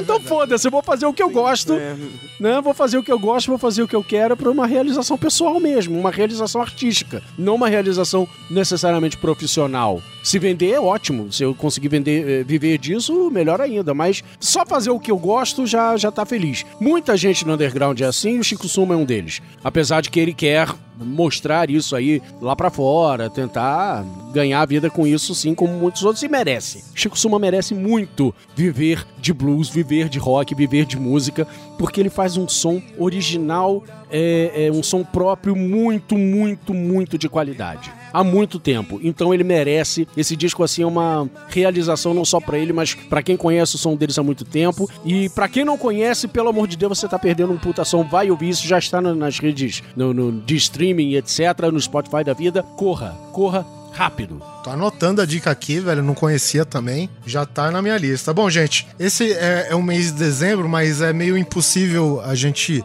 terminar o programa sem falar das bandas grandes, né? Grandes assim, né? No, no consenso geral, vamos dizer. Mas é, U2 acabou lançando o álbum bem aquilo ó, no começo de dezembro, que é o Songs of the Experience, é isso? É. É. E na verdade o YouTube É. tá nessa levada já faz uns dois, três álbuns já, né? Não é de agora. É. Isso é tudo que eu vou falar sobre YouTube. É. É, é. É assim, cara. é- eu já vou anexar aqui outro álbum que eu também não. De uma banda que eu gosto muito, mas que acabou não me agradando, que é o Deep Purple, né? Essa é uma banda que lançou mais pro meio do ano, é, mas deixei pra falar agora, que é o Infinite, né? E eu também, é, essas bandas, né, que tem esse peso de ser já considerado entidades do rock and roll, elas parecem que não tem mais o compromisso de fazer grandes clássicos, né? Então vamos aqui cumprir tabela. Assim, a minha visão, né? Eu, o, o Songs of Experience aqui do, do YouTube ainda tem algumas faixas legais, mas perto do que a banda já fez antes, eu acho que realmente ficou devendo um pouco aqui. é, eu, eu gosto bastante da Red Flag Day e tem a Summer of Love, que é uma balada, mas é bem bacana, é uma música que tem uma vibe legal, assim, alegre pra cima. Mas tanto o Infinity do Deep Purple como do YouTube, cara, eles infelizmente ficam nessa. é, a gente vai termina aqui dizendo que ficam numa mesmice, né? Que já vem atrelado de, sei lá, dois, três álbuns aí. O de Purple mesmo, cara, pra mim, de Purple, eles pararam de fazer coisas interessantes, acho que em meados dos anos 90. Talvez digo com The Battle Rages On, não sei se o Walk Talk concorda comigo. E. Eu gosto do Brandon Não, Rage então, Zone. eu gosto pra caralho, mas eu digo Sim, que sim, sim, depois muito. disso eu não consegui tanto gostar do Deep Purple como gostava do, do Battle Rage Zone pra trás, sabe? Ah, cara, eu gosto muito do Perpendicular, que veio depois, que, Ah, é veio, verdade, que marca a é entrada verdade. do. Esqueci o nome do Steve Morse, né, na banda. É, é bem legal. Mas depois, realmente, os álbuns que vieram de, de estúdio, que vieram depois, não tem nada assim muito marcante. São legais, sabe? É, são ok. É aquilo que eu tava falando do, do, do Queens of Stone Age, né? O Villains é um álbum ok. Pro Deep Purple, ele tá lançando vários álbuns ok desde então. Isso é muito perigoso. É, já vi, inclusive, o, o- entrevistas da banda falando que, cara, tá chegando a hora realmente da gente parar. Sei lá, não tá rendendo. Uma hora a gente, uma hora a gente fica Sim, é pede mais verdade, pra segurar os instrumentos, né? Não tá, da- não tá mais dando. Apesar de eu ter gostado um pouquinho mais do Na Watch. Eu gostei do Na Watch. Acho que tem umas músicas assim mais divertidas, mais legais. Mas o Infinity voltou a ficar ok. Agora o YouTube não tá ok, não. YouTube não tá ok, não, né? Aquele. e, ó, ó, eu- só pra deixar claro, eu gosto do YouTube, tá, gente? Dependendo da fase do YouTube, eu gosto do YouTube sim, tá? Eu, eu acho uma banda bem legal. Cresci ouvindo o YouTube nos anos 80, é, tarará, etc. Justamente Então isso eu que eu tenho. falar, cara. O, o YouTube, cara, eu vou te falar, eu considero eles, eles estão no patamar de gênios, velho. Porque se você pegar isoladamente cada componente do YouTube, eles não fazem nada magistral cada um individualmente, cara, mas juntos. Eu tava vendo um documentário, acho que é do da, do The Joshua Tree, né, que é um aniversário de não sei quantos anos aí. Sim, E puta, 30 cara, anos. e você pega isoladamente, né? Que às vezes você- não. O The Edge, por exemplo, ele é uma guitarra que, no auge do YouTube, ele é puramente uma guitarra, cara, pra fazer ambientação, velho. Não tem nada demais Exatamente. naquilo lá, cara, sabe? Mas tu vê junto, cara, sabe? É, é, obviamente que o Bono, Bono Vox, ele tem um pouco mais de louros, porque ele é, o, ele é o frontman, ele acaba recebendo mais destaque naturalmente. Mas é uma coisa que, tipo, Adam Clayton, The Edge, é, Larry Mullen, Larry Muller, né? é, assim, eles podem até ser muito mais do, do que eles mostram, né? Mas no YouTube, cara, eles não fazem nada demais, cara. Mas coletivamente, eles são muito bons, cara. Isso que é foda do YouTube, cara. Pois é, cara. Mas assim, eu concordo com tudo isso que você falou, mas os dois últimos álbuns deles têm sido pé no saco do caralho. Sim, isso é verdade. Eu gostei muito do No Line on the Horizon. Eu achei um disco diferente, estranho, e, as, e mas uma estranheza muito legal. Mas esses dois últimos, Songs of Innocence e Songs of Experience, É, realmente foi, foi, meio, foi meio down, assim. E, te- e lembrando que o YouTube, desde, sei lá, Zoropa, vem tentando coisa diferente, né? Vem, vem investindo em, Sim, em várias sim. coisas. Eles fizeram pop. desde o Cutting Baby, eu diria, sabe? Sim, sim, verdade, cara. É, por aí. Alguma, al- alguns, algumas coisas eles acertam, outras coisas não, e assim vamos levando. Pois é. Nesses dois últimos eles erraram feio, mas vamos levando. Tá certo, gente. Cara, esse encerrando aqui com o mês de dezembro, esse daqui foi o grande coisa de retrospectiva do rock, é retrospectiva em termos, né? O que a gente mais gostou, alguns destaques negativos pra não falar que, que a gente só falou de coisa boa, mas é, enfim, Léo, muito obrigado pela sua participação, cara. Deixa aqui seu jabá, seus programas, enfim. Então, eu que agradeço, muito obrigado pelo convite, cara. É sempre um prazer falar de música e aqui, principalmente. E quem quiser me ouvir falando mais sobre música, eu tenho o Fermata Podcast, que fica lá no culturanerdgeek.com.br, que é um podcast que fala de música de uma forma mais solta, não necessariamente sobre coisas atuais, a gente fala de música no geral mesmo, às vezes o tema mais solto, às vezes falando da atualidade. E se você quiser saber de mais coisas que foram lançadas, a gente vai fazer um, um especialzão de resumo do ano também, que a gente já lançou no início aqui de, de 2018. Então eu indico vocês ouvirem, porque a gente citou não só os álbuns dessa área, mas também citamos do pop e de outros gêneros aí que fizeram bastante sucesso. Principalmente do rap, que foi um ótimo ano pro rap esse ano, por sinal, né? Então, se vocês gostam dessa área também, quer conhecer mais coisas, vai lá no culturanerdgeek.com.br. Aí tem a aba lá de podcasts, você clica lá e procura por Fermata, que vocês vão localizar, beleza? E mais uma vez, muito obrigado pelo convite, Vai cara. estar o link aqui no post. valeu, obrigado. aproveitando aqui esse programa para falar, eu estive lá no Fermata Tracks, né, que é- foi um programa dedicado só para falar de um álbum só, que o convidado vai lá e, e indica, o convidado ou alguém do Fermata. E esse a gente falou um, dos álbuns que eu mais gosto lá do Foghat, cara. Então vai ficar o link aqui também no post. Confira lá o E ficou bem legal programa episódio, lá do Léo que Cara, show, show. Fermata Podcast, bom pra caralho. Ano do podcast, ano do Fermata, Valeu, hein? muito obrigado, cara. Opa! Opa! ano do podcast, cara. Não pode E como não pode deixar de ser também, agradecer ao nosso amigo, a prata da casa aqui, o Ok Tok. Opa. Gente- o- Agora a gente tá pegando a máquina do tempo emprestado só pra voltar um ano atrás só. A gente não tá nem exigindo multa. né? Fica à vontade, o, o- o capacitor agora é Creative Commons, cara. Fica à vontade. É isso aí, e Ok Tok fala do seu. Agora, não- não é novo o projeto, já tá aí no- na internet faz um tempinho. Fala um pouco do toque independente. É, rapaz, então, o toque independente, para quem não sabe, para quem ainda fica na internet perguntando, volta a máquina, quando é que o toque volta com máquina do tempo? Ah, Não, não volta. Ainda tem isso, cara. Para Ainda tem caralho. isso. Mais do que eu gostaria. Nossa. Enfim. Saudade da máquina. Ge- Gente, tem coisa muito melhor que máquina do tempo agora no ar, tá? Chama-se Toque Independente. E pra você que ainda não conhece, a brincadeira é a seguinte: eu estou chamando a cada edição uma banda, uma banda independente, uma banda do underground brasileiro. Estou levando ela pro estúdio, tô botando a banda pra tocar ao vivo e ainda fazer uma entrevista com ela. Ou seja, você vai conhecer sons novos de putas bandas nacionais que não estão nas rádios, tá? E você vai conhecer a música deles do melhor jeito possível através de um som dos caras ao vivo. E ainda por cima ainda tem uma entrevista que eu vou fazer que eu faço com a banda. Sim, é, você ouve a banda e escuta história, né, velho? Exatamente. Tem história, tem entrevista, tem muita gargalhada, tem muita zoeira e ainda por cima sonsaço ao vivo dessas bandas. Então, cara, vá lá, oktok.com.br, assina o feed. A cada 15 dias, quarta sim, quarta não, você tem um programa novo com uma banda dessa. Até dezembro de 2017, eu estava gravando isso num bar que tinha um palco lá, que tinha uma, uma estrutura para gravação, que infelizmente fechou. Então, a